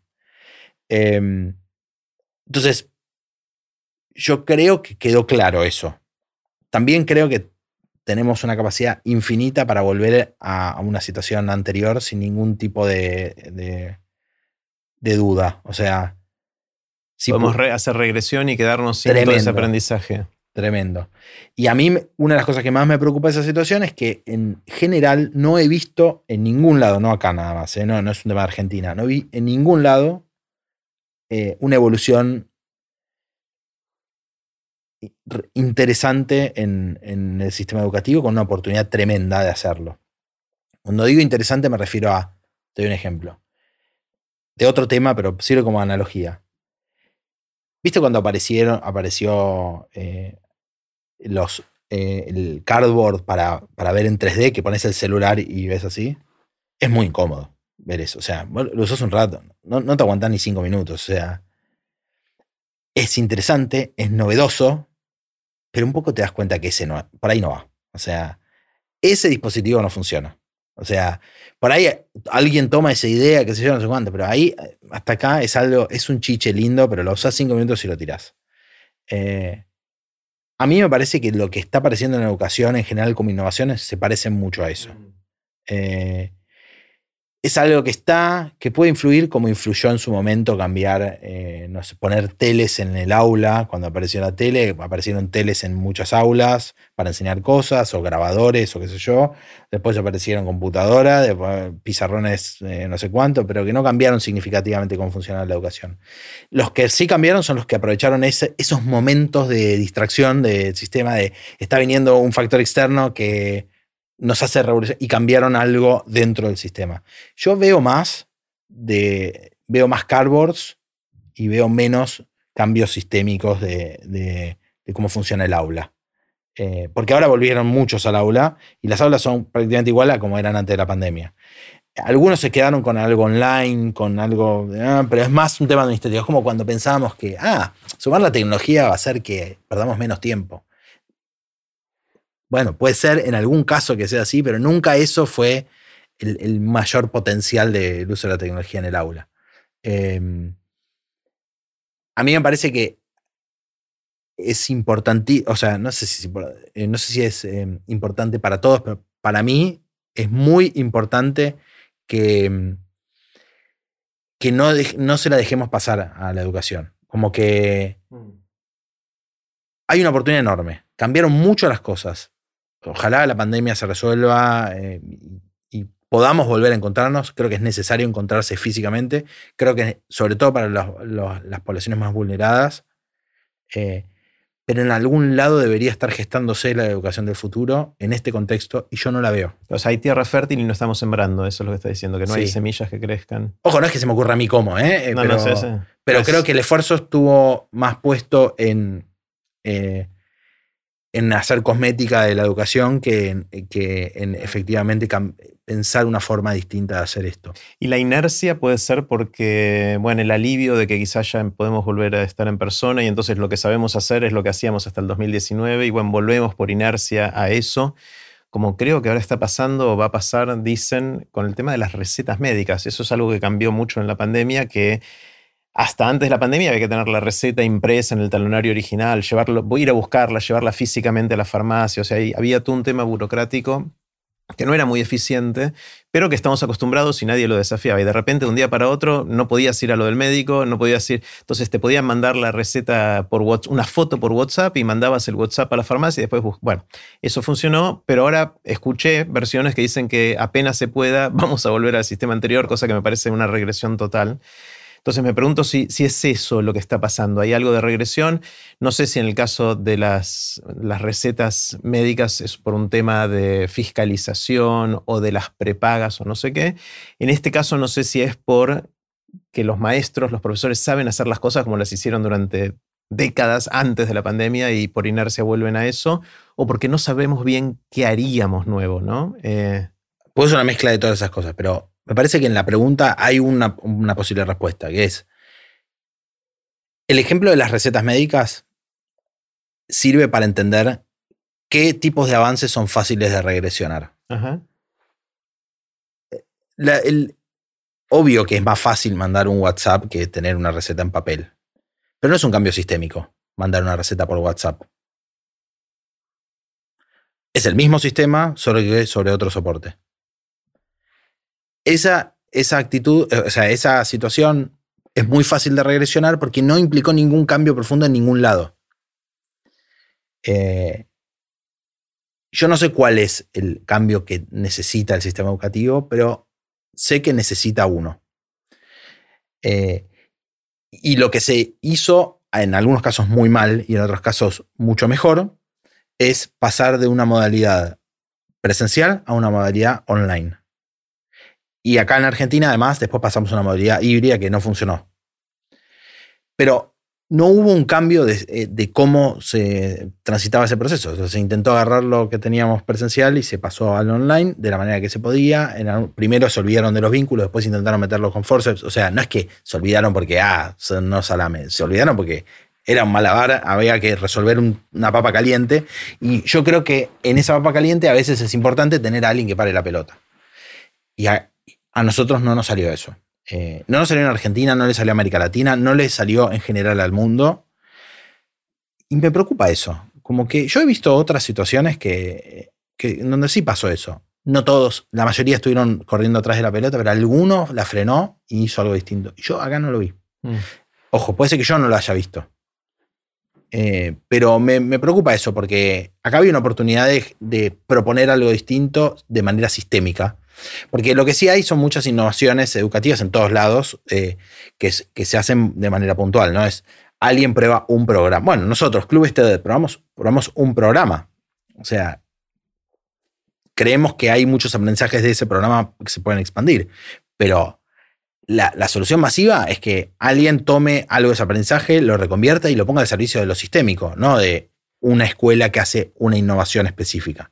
Escuelas innovadoras hay un montón, pero yo no vi todavía cambios sistémicos en esa situación. Los cambios sistémicos que vi tenían más que ver con la receta y eh, con la receta papel versus la receta WhatsApp, que a mí no me, no me, o sea, ver una pantalla que hace algo, o sea, no, no, siento que pase por ahí yo eh, la innovación educativa, que creo que va a, va a cambiar realmente las cosas. Em, y me parece también, por otro lado, que eh, eh, son medio espejismos esas situaciones. el cambio del, al modo online se hizo en muchos casos olvidándose de que había muchos que no tenían acceso. Eso es terrible. Claro. Y eso también está mal. Dentro del mismo campo, las brechas en lugar de cerrarlas. Es tremendo. Y además hizo que. o sea, antes de, esto, antes de la pandemia, la educación en línea tenía unas altísimas tasas de deserción. Y además se aplicaba en general la educación superior.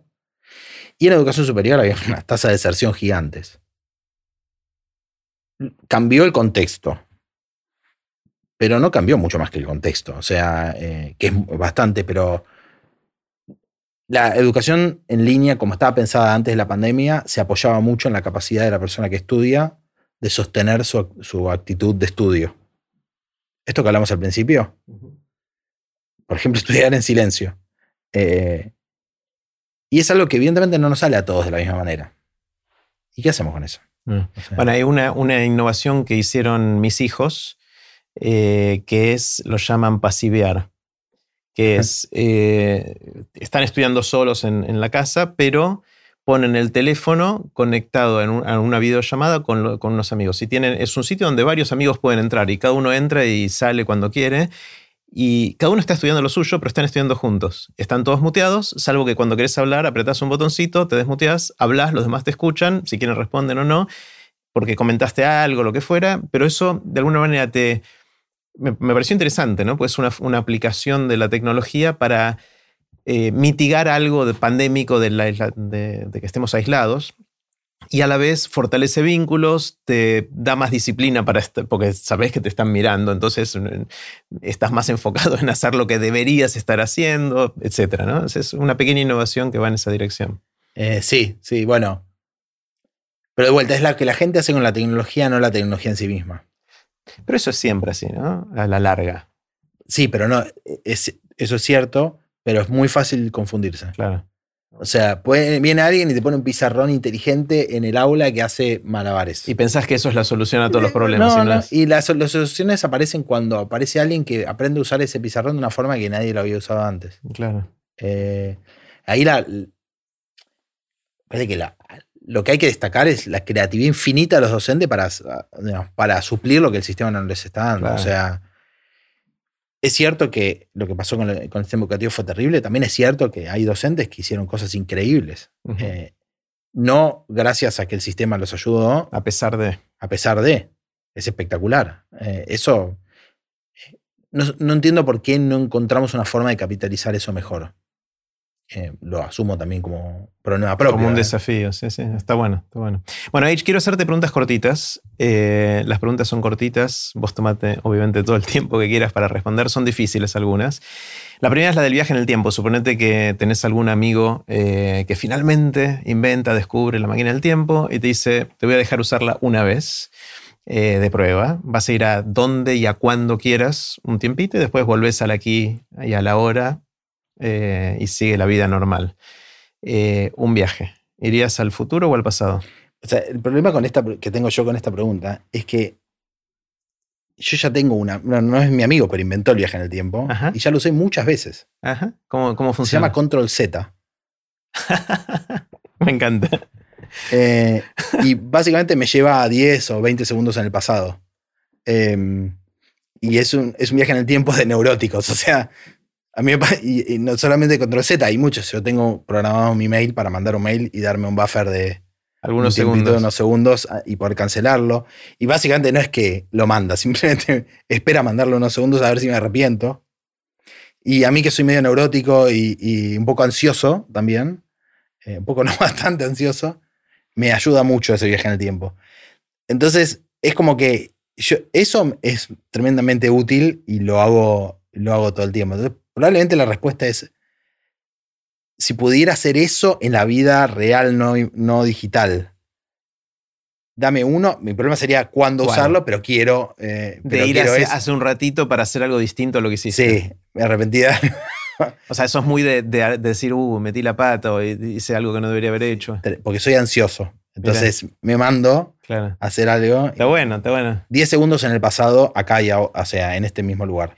yo tengo también esta herramienta de, que me permite arrepentirme de mandar un email por 10 segundos, eh, pero ahora veo cada vez más gente que está, en lugar de mandar, enviar en los emails, sobre todo cuando responde un email que le acaba de llegar, lo que hace es enviar, de, enviar dentro de una hora. O sea, podés programar el email para que salga a la hora que vos quieras. Eh, y eso, por un lado, no controla tu ansiedad, pero sí no la muestra tanto a los que reciben los emails. Porque si alguien te manda un email y vos contestás al toque siempre, primero se genera la expectativa de que va a ser así siempre y segundo transmite cierto nivel de ansiedad y a veces puede transformar el email como una herramienta de conversación. Pasás a chatear a través del email, cosa que no está buena, ¿no? Eh, sí, igual te quiero decir que a mí la gente que me contesta rápido me, cae bien. Eh, yo no necesariamente logro hacerlo, pero tenía una percepción distinta de eso, como que me parece eficiente alguien que está, o sea, como que tiene tiempo y capacidad para responder. Está bien, pero te genera la expectativa de que siempre va a ser así. Y si un día tardó dos horas en responder, uy, habré metido la pata, pasó algo. Sí, sí. Eh, sí. Pero una hora para, es desafiar demasiado mi ansiedad. O sea, yo 20 segundos ya me cuesta. O sea, mm. yo lo mando y sé que durante 20 segundos no le va a llegar y ya me pone ansioso eso. Entonces, entonces, pero bueno, pero es un trade-off entre mi ansiedad y, la posibilidad de arrepentirte. Y la, posibilidad de arrepentirme. Eh, no es que me arrepiento, ¿viste? La gente dice, ay, yo no me arrepiento de nada en la vida. Yo me arrepiento de un montón de cosas. No sé cómo la gente se No, a veces metes la pata y se copiaste a la persona incorrecta. De cosas chiquitas. Y de cosas grandes también. El problema sería elegir. ¿A cuál? o sea, pero bueno, pero ese es el problema de cuando me como el chocolate. O sea, me lo como ahora, me lo como después. O sea, retrasar el, eh, la recompensa. Sí, sí, sí. Eh, el marshmallow, ¿no? El chocolate. Sí, sí. Es diferir la gratificación. Sí. Eh, que no es mi fuerte, particularmente. Sos humano. sí, o sea. No es el fuerte nuestro, digamos, como sí, Sí, Pero, mm, no, pero seguramente haría eso. 10, 20 segundos en el pasado para o no hacer algo o hacer algo. Porque a veces no hice algo que debería haber hecho. Debería haber hecho, sí, sí. Qué loco. Bueno, buenísimo. Eh, ¿Qué sabes hoy que no sabías hace un tiempo cuando estabas empezando en alguno de estos caminos que fuimos conversando hoy, pero te hubiese gustado saber? Es decir, si tuvieras la oportunidad ahora de hablarle al H de 20 años, ¿qué le dirías? Eh, o sea, todo lo que hablamos hoy no lo sabía y se lo hubiera dicho, pero probablemente no me hubiera escuchado em, o no, no, habría podido incorporarlo. Eh. no, yo eh, sí me pasaba al principio una combinación de cosas, entre que soy muy ansioso, en que, entre que me... Entre que me, me cuesta, o sea, mi modo de escucha es un modo de escucha muy activo eso me, o sea, me, ha, me ha generado problemas, pero más que los problemas con los demás, me ha generado angustia para mí. O sea, mm. creo que haberme dicho eso con más claridad antes me habría ahorrado angustia a mí. Em, y me habría calmado. Eh, Jessie, que em, habla, la mencionamos antes, yo trabajé con ella mucho tiempo, ella era mi jefa. eh, la volví loca. O sea, la volví loca y, y, seguro, la volví loca, pero de, entre ansioso y, y, vehemente y compenetrado con lo que estaba haciendo y un poco entender eh, mejor que las cosas se pueden resolver de otra forma o que no se tienen que resolver ya pero son cosas medio que les pasan a todos, ¿no? Con el tiempo uno va ganando perspectivas sobre esa situación. Igual como siempre, ¿no? Que esas cosas eh, es difícil de enseñar sabiduría, porque eso entra dentro de la categoría de sabiduría y nadie te va a creer a los 20 años que hay que hacer las cosas así, como tampoco nos creen los oradores que todo ese trabajo es necesario para, para preparar la charla, ¿no? Bueno, el otro día estábamos hablando con Meli, Meli Masnata, la madre de mi futura hija y mi pareja, eh, y lo que, la pregunta que nos hicimos en un almuerzo que estábamos los dos solos es, Supongamos que te enchufan eh, un em, pendrive y te ponen el conocimiento que quieras. A lo Matrix, ¿viste? Como que te casetito y te cargan toda la información que querés. Probablemente te puedan enseñar conocimiento, pero no habilidades. Sí, no sé. Pero no es lo mismo, porque una habilidad requiere eh, un ejercicio, memoria corporal, o sea, ahí es más complejo. Sí, es otro tipo de memoria. una cosa es que me pongan la tabla, todas las tablas en la cabeza y otra cosa es que, me que, que yo pueda hacer kung fu cuando termino. O sea, no es lo mismo. Creo que ahí Matrix pifió un poco. Eh, hay que, hay que poner el pendrive en otro lugar del cerebro, quizás. Puede ser. Y aún así no creo que sea tan fácil porque no, esas conexiones creo que no son iguales en todos los cerebros, deben ser distintas. Bueno, no importa, pero lo que pensamos es poner que te enseñan, te ponen todo el conocimiento. ¿Qué habilidades pondrías en la escuela?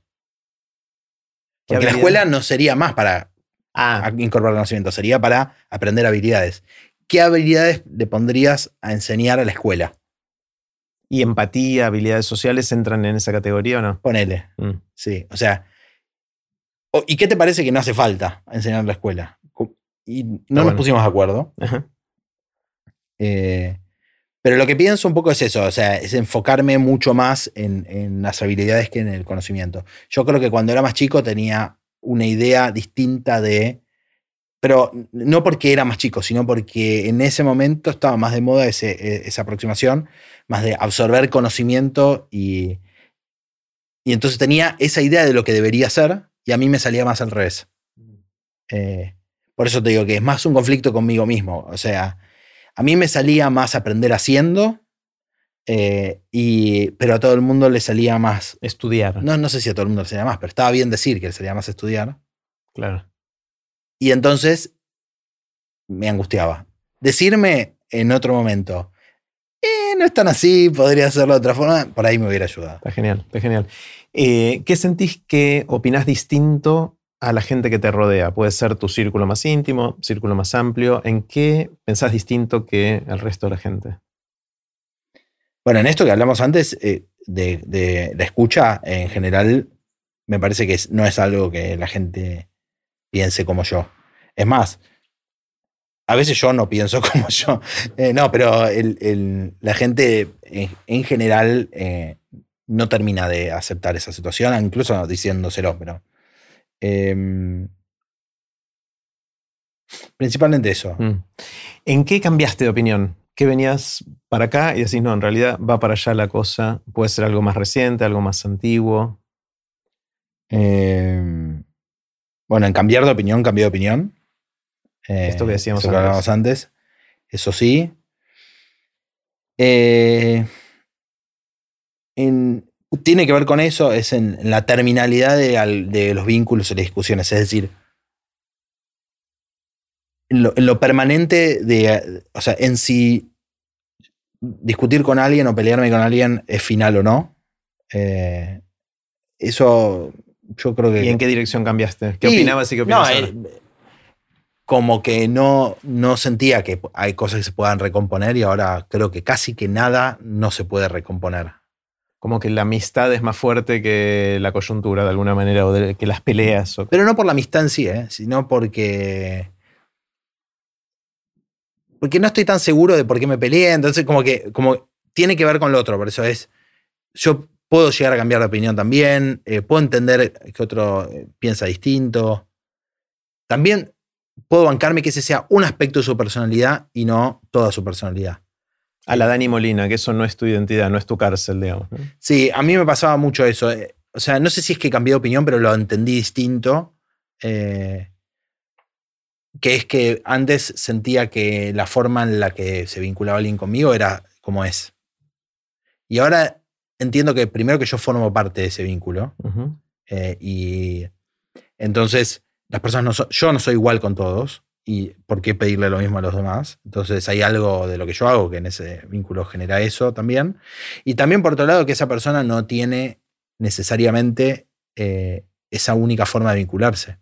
Eh, que por ahí estaba hoy torcido y no sé cuánto y ya. Eh, o que por ahí, eh, nada, a mí ese aspecto de su personalidad no, no me cae bien. Y a veces elijo quedarme lejos, pero a veces no. O sea, en eso cambio, eh, cambié, cambié, porque antes era más prejuicioso con esa situación. Como que los primeros vínculos no me permitían avanzar mucho más en, en las relaciones. Mm. Ahora me dejo más. ¿Qué, qué te sorprende? ¿Qué te asombra? ¿Qué son esas cosas que ves y decís, wow? Eh, bueno, me asombra, por ejemplo, viendo una charla de ayer, eh, de anteayer, eh, de uno de los pibes, también me asombra las formas de la conciencia o de, de- de lo que consideramos que significa ser humano que podrían llegar a cambiar. Y también las que cambiaron y que nosotros ni registramos, ¿no? Por ejemplo, un pibe decía, antes había memorias eh, analógicas, fotos, no sé, Impresas. eh, piedritas, cosas así. Ahora hay memorias también digitales, el celular, el pendrive, etc. Y es cierto que uno se vincula distinto con unas y otras, independientemente de si te gusta más una o la otra. Pero no sé, yo tengo miles y miles de fotos y, y es cierto que no representan todos lo mismo que representa alguna foto que tengo. O sea, hay un tema de cantidad también, ¿no? Y, y de forma que me vinculo con eso. Eh, y estoy seguro que va a aparecer otro formato de memoria. O sea, alguna otra cosa. Esas cosas me parecen cosas que cambian la forma en la que yo me concibo persona. Eh, Eso me, me me- me parece alucinante. Mm. Eso por un lado. Y por otro lado también me asombran cosas de, de, no sé, de los pibes o de, de- bueno, o sea, realmente, o sea, eso se materializa mucho en formas en las que piensan los pibes eh, que me dan un proxy de cómo van a ser los adultos del futuro, por ejemplo. Eh, me ponen re incómodo, eh, pero me, me asombran. Está genial. Eh, ¿Crees en algo que no puedas probar?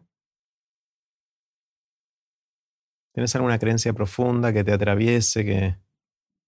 Eh, es medio triste, pero no creo en nada mucho. O sea, no tengo una creencia muy fuerte en algo.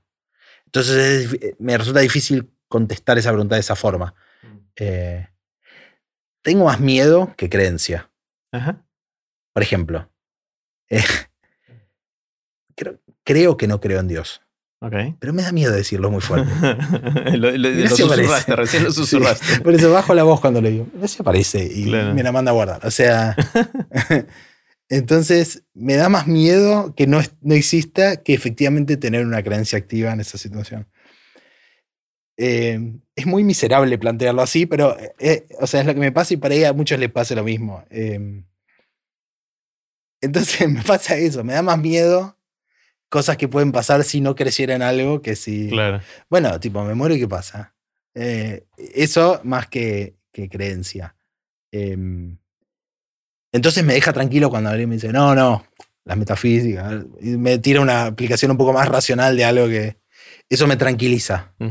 Eh, pero la respuesta más, más clara es no. Mm. ¿Tenés habilidades inútiles? Algo que sepas o que puedas hacer que no sirva para mucho. Eh, Obviamente, en general, todo termina teniendo alguna Claro, utilidad, claro. ¿no? Pero. No, o sea, no sé. eh, no, no, no es una. Inútil, inútil, inútil, creo que no. Pero tengo cosas que, eh, que me ayudan mucho. eh, y que a veces son inútiles y a veces no. Que por ejemplo, yo antes de hacer una tarea, ordeno todo lo que está alrededor. Por ejemplo, si tengo que hacer hacer un presupuesto, por ejemplo. No pongo un número en un presupuesto hasta que no tengo todo acomodado alrededor y los archivos puestos física y y- y digitalmente. digital. Eh, como que me gusta pensarme a mí mismo como una producción en serie. Como que termino una etapa y paso a la otra, más que como que voy así, ¿entendés? Como me pasa eso. Eh, eso está, está bueno, o sea, puedes Sí, no, no es inútil. cualquiera. Que es como, no, no, lo que pasa es que soy muy. Perfeccionista. perfeccionista. Nada. Trabajo demasiado duro. Es la típica respuesta de. en las entrevistas. perdón que llegué tan puntual, no sabía. no es tan así. Eh, no, después. No, una habilidad que. Em, no, pero no es, no es útil. A veces hablo como si supiera de algo, por ejemplo. Eso no es una habilidad, es una. Y, por ejemplo, yo me acuerdo con Jimmy Hitterman, siempre me decía, a mí me dice, vos le hablas al camarógrafo como si supieras de cosas y no tenés idea. Y eso, eh, y que parece que podría entenderse como soberbia, yo lo pienso más desde la curiosidad, eh, pero me ayuda porque me tienen que explicar cosas que no que si no a otros no le explicarían y a mí me interesa o sea yo quiero entender el final de, lo que estoy haciendo. Entonces em, y rápidamente trato de ponerme a la altura. A veces me mando mocos, pero no sé si es una habilidad, pero hacer de cuenta que sé es, es una... Una estrategia. Una estrategia. bueno. ¿Cómo haces, H, cuando tenés que empezar a aprender algo nuevo? Suponete que decidís recorrer un camino y decís, me vendría bien aprender esto. A veces porque querés, a veces porque tenés. Eh, ¿Cuáles son las estrategias de aprendizaje? ¿Cómo, ¿Cómo encarás un tema nuevo? En general, no encaro un tema nuevo a menos que me interese realmente mucho. Mm. Eh, no me sale esto de, ay, quiero aprender algo que no conozco. No me sale. O sea, me encantaría, pero no me sale. Entonces, eh, un poco hablamos antes de esto, que es que yo eh, me, meto en la experiencia de hacerlo. antes que leerme todos los libros y entender todos los documentales y no sé cuánto, me meto en la experiencia y voy tratando de encontrar, eh, me ayuda mucho buscar gente que esté haciendo eso de una forma eh, que, a mí me parezca grosa. Em, de hecho, eso, es algo que en, el mundo, que es probablemente algo de lo que me trajo al mundo de, de, TED, de TEDx Río de la Plata y de clubes, que es gente increíble que está haciendo cosas increíbles y entonces como aprender un poco de ellos en esa situación. Otra forma que tengo de aprender es coachear a veces me pasa que hay algo que me interesa mucho y entonces, esto no se lo digas a Jerry. Te conseguís un orador que... Claro, no, no, es que me consiga un orador, pero, pero los temas que me interesan mucho, en general, se me despierta mucho la escucha por ese lado. Entonces, traer un orador que hable de eso para coachearlo eh, me, me hace aprender un montón. Eso es otra forma. Está genial. ¿Cuáles son los contenidos culturales en general? Pueden ser lecturas, pueden ser, sé que te gustan mucho las series, pueden ser las series. Pues, ¿Cuáles son los contenidos culturales que más te impactaron en la vida, que hicieron que seas quien sos vos hoy? El otro día hice la cuenta, el otro día hace unos meses, hice la cuenta de cuántas series enteras había visto. Digo, para enteras me refiero a series que estén, la clasificación es series que hayan terminado, no importa si llegaron al final o los cortaron antes, y yo ya he visto todos los capítulos, o series que estén ahora en, todavía tengan temporadas abiertas y yo esté al día.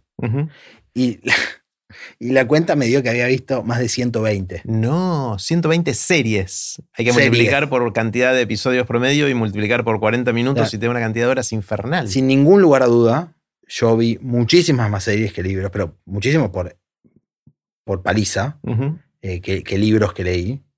Eh, y em,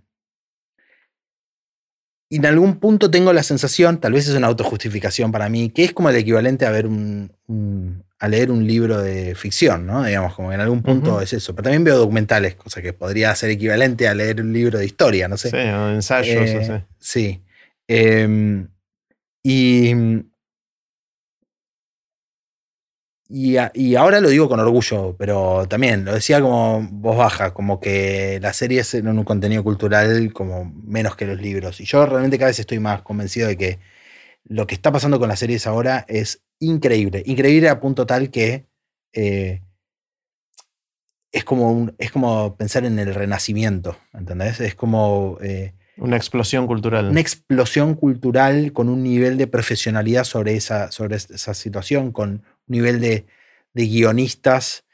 Es cierto que las plataformas hacen las series muy virales y, hay todo un tema con la economía de la atención, pero en términos de producto cultural son tremendamente ricos. Hay series que son increíbles y lo que más me gusta de las series es algo que, que un día se lo escuché decir a Yai Krupnikov, que lee mucho, eh, y la tuviste acá hace poco, ¿eh? Eh, que es que ella me dijo que para ella leer significa encontrar personajes que son distintos a ella, y entonces a ella le permite ampliar su perspectiva del mundo, ¿no? A mí me pasa lo mismo con la serie, yo no sé por qué no, no me pasaría eso. O una buena película también. O una buena película, sí. Pero las series, pues, veía muchas películas y ahora veo muchas más series. Pues creo que lo que pasó es que una parte importante del mundo del cine se fue a hacer series. Entonces ahora hay, en ese lugar están las mejores mentes, están, los, están mayor cantidad de dinero, los mecenas eh, más, más, relevantes. O sea, creo que se fue hacia ahí todo el, empuje cultural.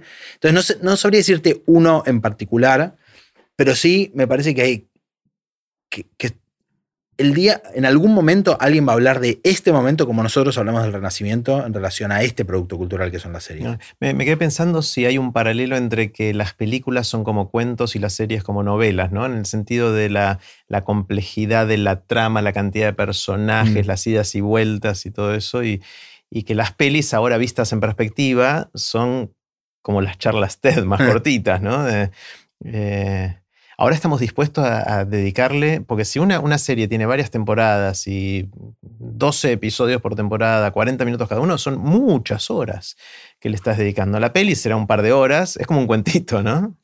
No sé si a alguien le pasa como a mí, me da un poquito de vergüenza decirlo. Yo a veces miro series antes de empezar el día. ¿Te levantás temprano para ver la serie? No, bueno. no, me, no, es que me levanto temprano. Bueno, a veces sí, pero. Eh, eh, Meli, por ejemplo, me, me, me, burlaba con esa situación. Eh, y sí, eh, a ver, creo que puede haber un paralelismo, pero bueno, es como también hacer un paralelismo entre los cuadros y el cine. Es como que. Claro, sí, sí, sí, sí, Pero yo creo que hay más cercanía entre los libros y, y la industria audiovisual. Y porque cuentan historias. Claro, por la, la forma de la narrativa. Mm. sí, y los documentales eh, también es como. Y ahora, la verdad es que hay unas series documentales que son increíbles. O sea, realmente, dentro del mundillo de las series, creo que los documentales son los que más avanzaron. O sea, eh, hay documentales que son. Eh, que son tanto o más entretenidos que series. Si te hubieran dicho de chico, si un documental te, te, te, iba a interesar de la misma manera que una película, os hubieras dicho, ni loco. Para mí me impactó mucho Cosmos en su momento de Carl Sagan. No sé si es documental exactamente, pero se parece. Es ese estilo. Claro, ahí eso me impactó. A mí me, me, me impactó, me formó. Pero uno. Sí, pero tampoco versus, había muchos. Pero versus cuántas películas. Claro, no había un montón. En, en, su momento era abrumadora la cantidad de películas que había y eran poquitas los documentales o las series. Eh, para mí, eso, e, eso es increíble. También ah, me hiciste pensar en algo que, creo que algunas lo, lo, debemos haber hablado, que es que Paula Sibilia, que es también una oradora de TX de la Plata hace unos años, una, una especialista en educación, eh, que mm, especialmente en, en, subjetividad, que es un tema, que es básicamente cómo nos percibimos como personas nosotros mismos, ¿no? Eh, y ella analiza mucho cómo se perciben los adolescentes, como en, en... Su charla fue sobre el bullying y ahí también es una charla que ahora quizá ya mucha gente sabe y habló del tema, pero en su momento fue bastante... Claro.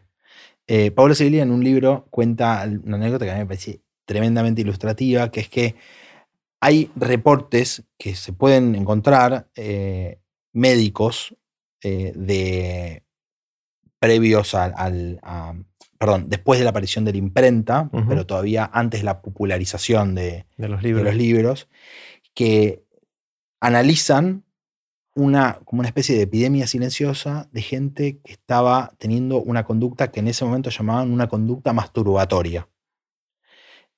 Imagínense la palabra masturbatoria en ese momento, estamos hablando de algo pecaminoso. Claro. ¿no? Eh, y, se, y la descripción es de alguien en un árbol leyendo un libro. Es una, una conducta en silencio masturbatoria, como alguien que está ensimismado en un libro. Eh, y estaban leyendo un libro. O sea, claro. esa es la descripción que están haciendo es de alguien leyendo un libro. En ese momento, esa situación era vista por todo el resto como algo, en, alguien que se en sí misma que, que tiene como una, una conducta hacia adentro que se está cerrando. Patológico.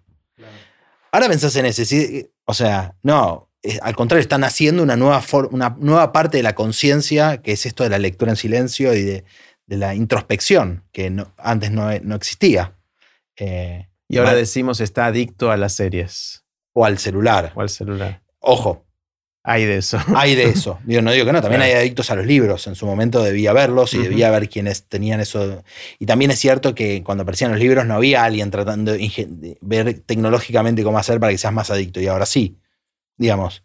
Esas diferencias existen y están. Pero a veces cuando uno piensa en. en- cuando vos dijiste, ¿cuántas horas viste de series? Claro. Hay una carga, ca- casi te estoy juzgando Sí. diciendo eso. Eh, sí. Y, yo- y también algo que me conflictó, esto terminó siendo una terapia, algo que me conflictó durante mucho tiempo eh, era eso. Y, y pues me sé decir, pero pará. O sea, vi un montón de contenidos culturales que están increíbles, que están hechos de, de forma espectacular, que me alimentaron, que me permitieron conocer subjetividades distintas a las mías. Que, o sea, ¿qué me tengo que arrepentir de eso? Claro. Eh, distinto sería si hacer eso me impide hacer otras cosas. Salir, cenar, com- claro. Bueno, le dedicas Mira. tiempo, con lo cual estás tomando una decisión que dejas de hacer alguna otra cosa simplemente por el tiempo es finito, ¿no? Sí, pero yo no. Sí. Pero ni yo ni mi contexto piensa que yo estoy Dejando de hacer. dejando de hacer otras No, está cosas. perfecto. Entonces está bien, digo. De esas 120, ¿cuál rescatás como la que más te impactó?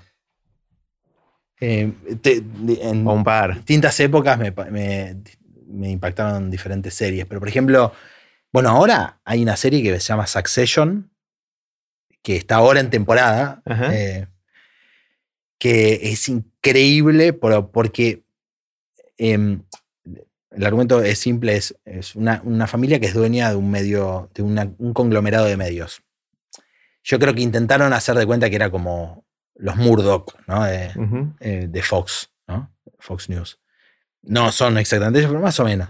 Eh, y eh, el patriarca, que es el dueño, tiene hijos, los hijos. El patriarca tiene como un ACB o algo, no sé qué tiene, algo. y de repente hay como una pelea de los hijos por la sucesión del conglomerado. Y el padre está, que aparece, que no aparece. O sea, como que el padre no se sabe si se va a morir o no. Entonces, la primera temporada se va en, en esa situación. Es una serie en donde ningún personaje es bueno. Todos son malos. Y a todos los odias. Me parece increíble. Nunca nadie me había hecho Odiar a tanto, a todos. odiar a todos. Siempre está el bueno y el malo, digamos. No me identifico con ninguno. Me parecen todos unos salames. Son todos lo peor de, las, de la especie y no hay ni uno que te caiga bien. Ni uno. Y aún así, la serie es increíble. Mira. No, eh, me pareció una, un- una proeza de guionistas. Eh, esa es una, por ejemplo. Bueno, otra, otra serie en el arco opuesto es eh, This Is Us. Es una serie sobre los vínculos entre las personas, en donde te identificas con todos, en donde los querés a todos, en algunos momentos más, en otros momentos menos. Es una familia, el argumento es, eh, es una familia, la serie está contada en tres momentos de la historia, en la década del 80 y 90, cuando los tres hijos eran chicos, eh, y antes de que nazcan. Eh, y la, pareja se estaba conociendo y se, y se casan, eh, en, el- en un presente, perdón, es, ahí aparece un, tiempo, a veces aparecen cosas de cuando ellos eran más chicos, de cuando los padres eran más chicos, y en un presente en donde los hijos tienen 30 y pico. Y el- desde el primer capítulo, no hay spoiler, desde el primer capítulo saben que en, en el presente el padre está muerto. Entonces Mm. el conflicto de la primera temporada es qué pasó. Claro. Eh, y es una serie que desarrolla a los personajes también tan de manera tan increíble que uno va- los va conociendo y es espectac- está armada de una forma en donde vos ves, entendés, puedes entender cómo cada uno de ellos formó en el presente rasgos de su personalidad. Claro. Es espectacular. Mira. Es una linda serie para verse a uno mismo también. Ujú. H, si alguien te despertara a las 3 de la mañana, te sacudiera, ojalá no suceda, pero si llegara a suceder, alguien te sacude y te pregunta, ¿de qué trabajas? ¿Cuál sería tu respuesta así rápida? Eh, la, la más rápida es la que, te- la que me aprendí, que es que soy diseñador de experiencias educativas. Esa fue, es la más rápida. Pero en realidad creo que si me sacuden y estoy muy dormido, voy a decir, yo resuelvo problemas. Eh, me la paso, la mayor parte del tiempo me la paso tratando de resolver problemas, que, pero no de los problemas feos y malos, sino de problemas que tienen que ver con cómo hacer que alguien aprenda algo, con cómo hacer para que dos personas se, se pongan de acuerdo. Para... Una, una vez, en estos días que estamos en el medio de preparar el evento, se siempre piensa en la idea de hacer un evento de TX Río de la Plata como ir cabalgando al galope con el caballo, eh, armando un rompecabezas. Y que la gente te vaya tirando las piezas desde los costados.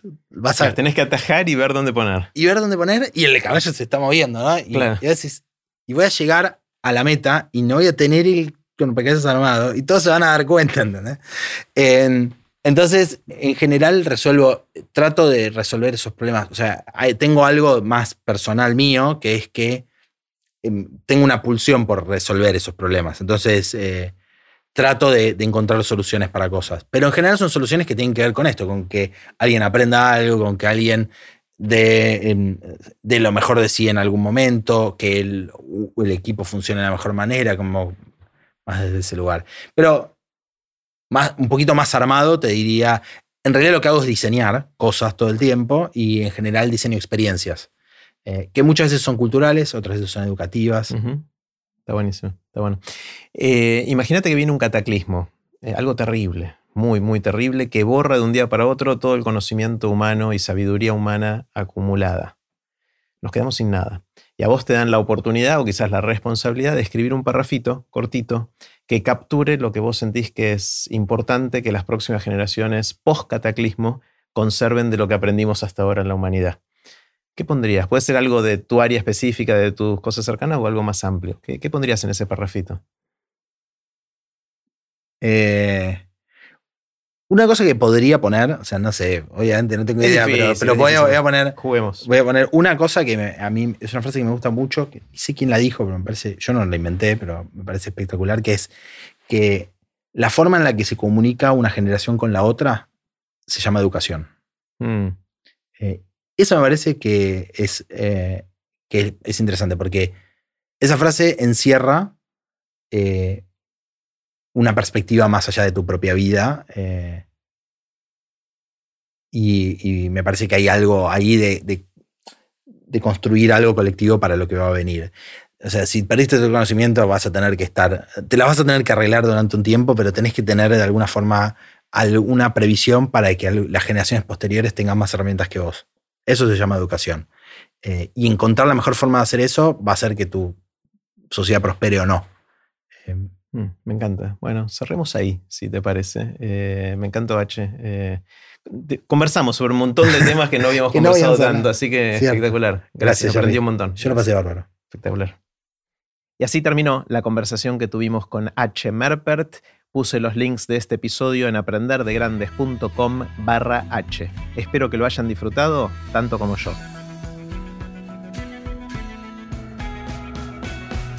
Recuerden que pueden suscribirse para no perderse ningún episodio de Aprender de Grandes en aprenderdegrandes.com. Los espero en el próximo episodio de Aprender de Grandes, cuando les cuente lo que aprendo en mis intentos por seguir aprendiendo durante toda la vida y en las conversaciones que tengo con gente que admiro. Chau.